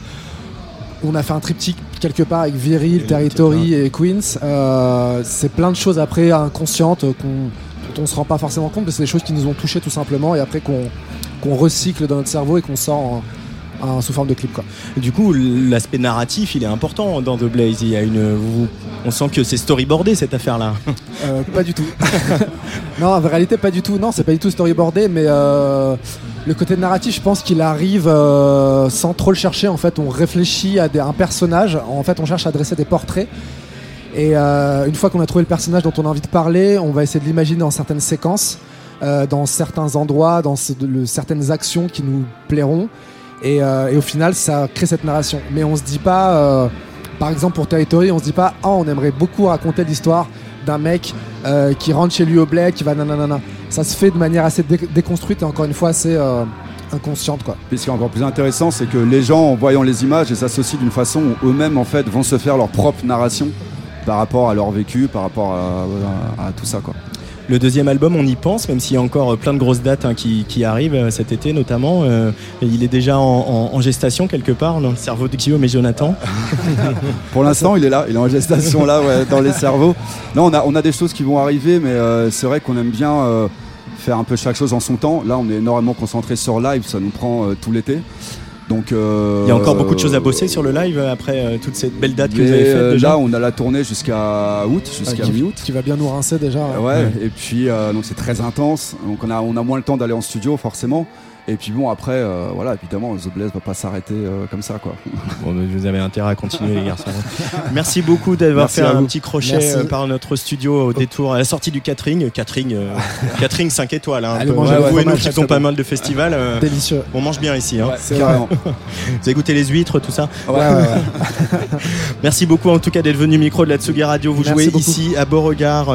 bah, il fera nuit hein, déjà, puisqu'il sera quasiment 1h du matin. Et puis il y aura aussi euh, les Pays-Bas, euh, les Francopholies de La Rochelle. On s'y recroisera. Il y a Bilbao, le Nice Jazz Festival, euh, le Paléo Festival à Nyon, etc. Tout ça c'est euh, sur Facebook et sur Internet. On écoute Rise de The Blaze pour terminer cette émission. Allez, vas-y Cédric Lalanne. The Blaze sur la Tsugi Radio.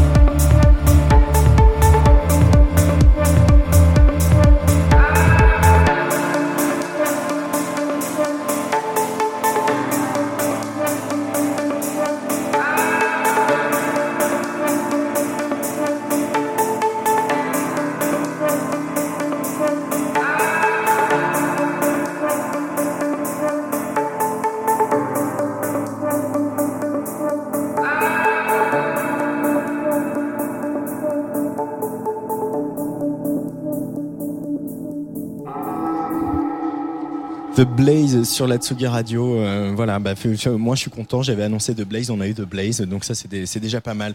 Voilà, on arrive au terme de ce direct. euh, bien sûr, on se retrouve demain et aussi dimanche à partir de, 18h. On aura encore du beau monde puisqu'on va avoir euh, bah, encore un groupe local. hein, c'est la règle ici. hein. Beach Youth et on va retrouver Clara Luciani. Euh, ça, je suis assez content de retrouver Clara Luciani euh, et de pouvoir euh, bavarder un peu, euh, notamment depuis cette cette victoire de la musique et cette tournée euh, assez euh, qui se passe très bien quoi.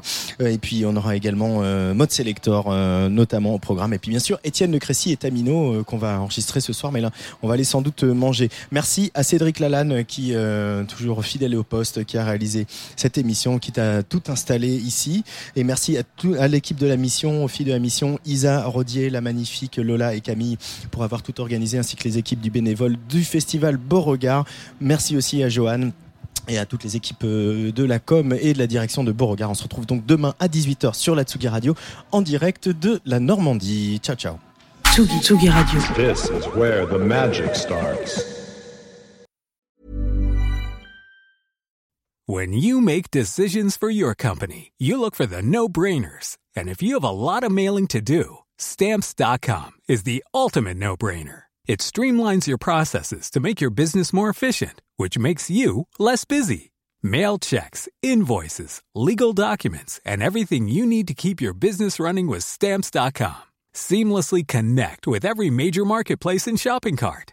Schedule package pickups and see your cheapest and fastest shipping options from different carriers with rates up to 89% off USPS and UPS rates. And with the stamps.com mobile app, you can take care of mailing and shipping wherever you are. Make the same no-brainer decision as over 1 million other businesses with stamps.com. Sign up with code program for a 4-week trial plus free postage and a free digital scale. No long-term commitments or contracts. That's stamps.com. Code program.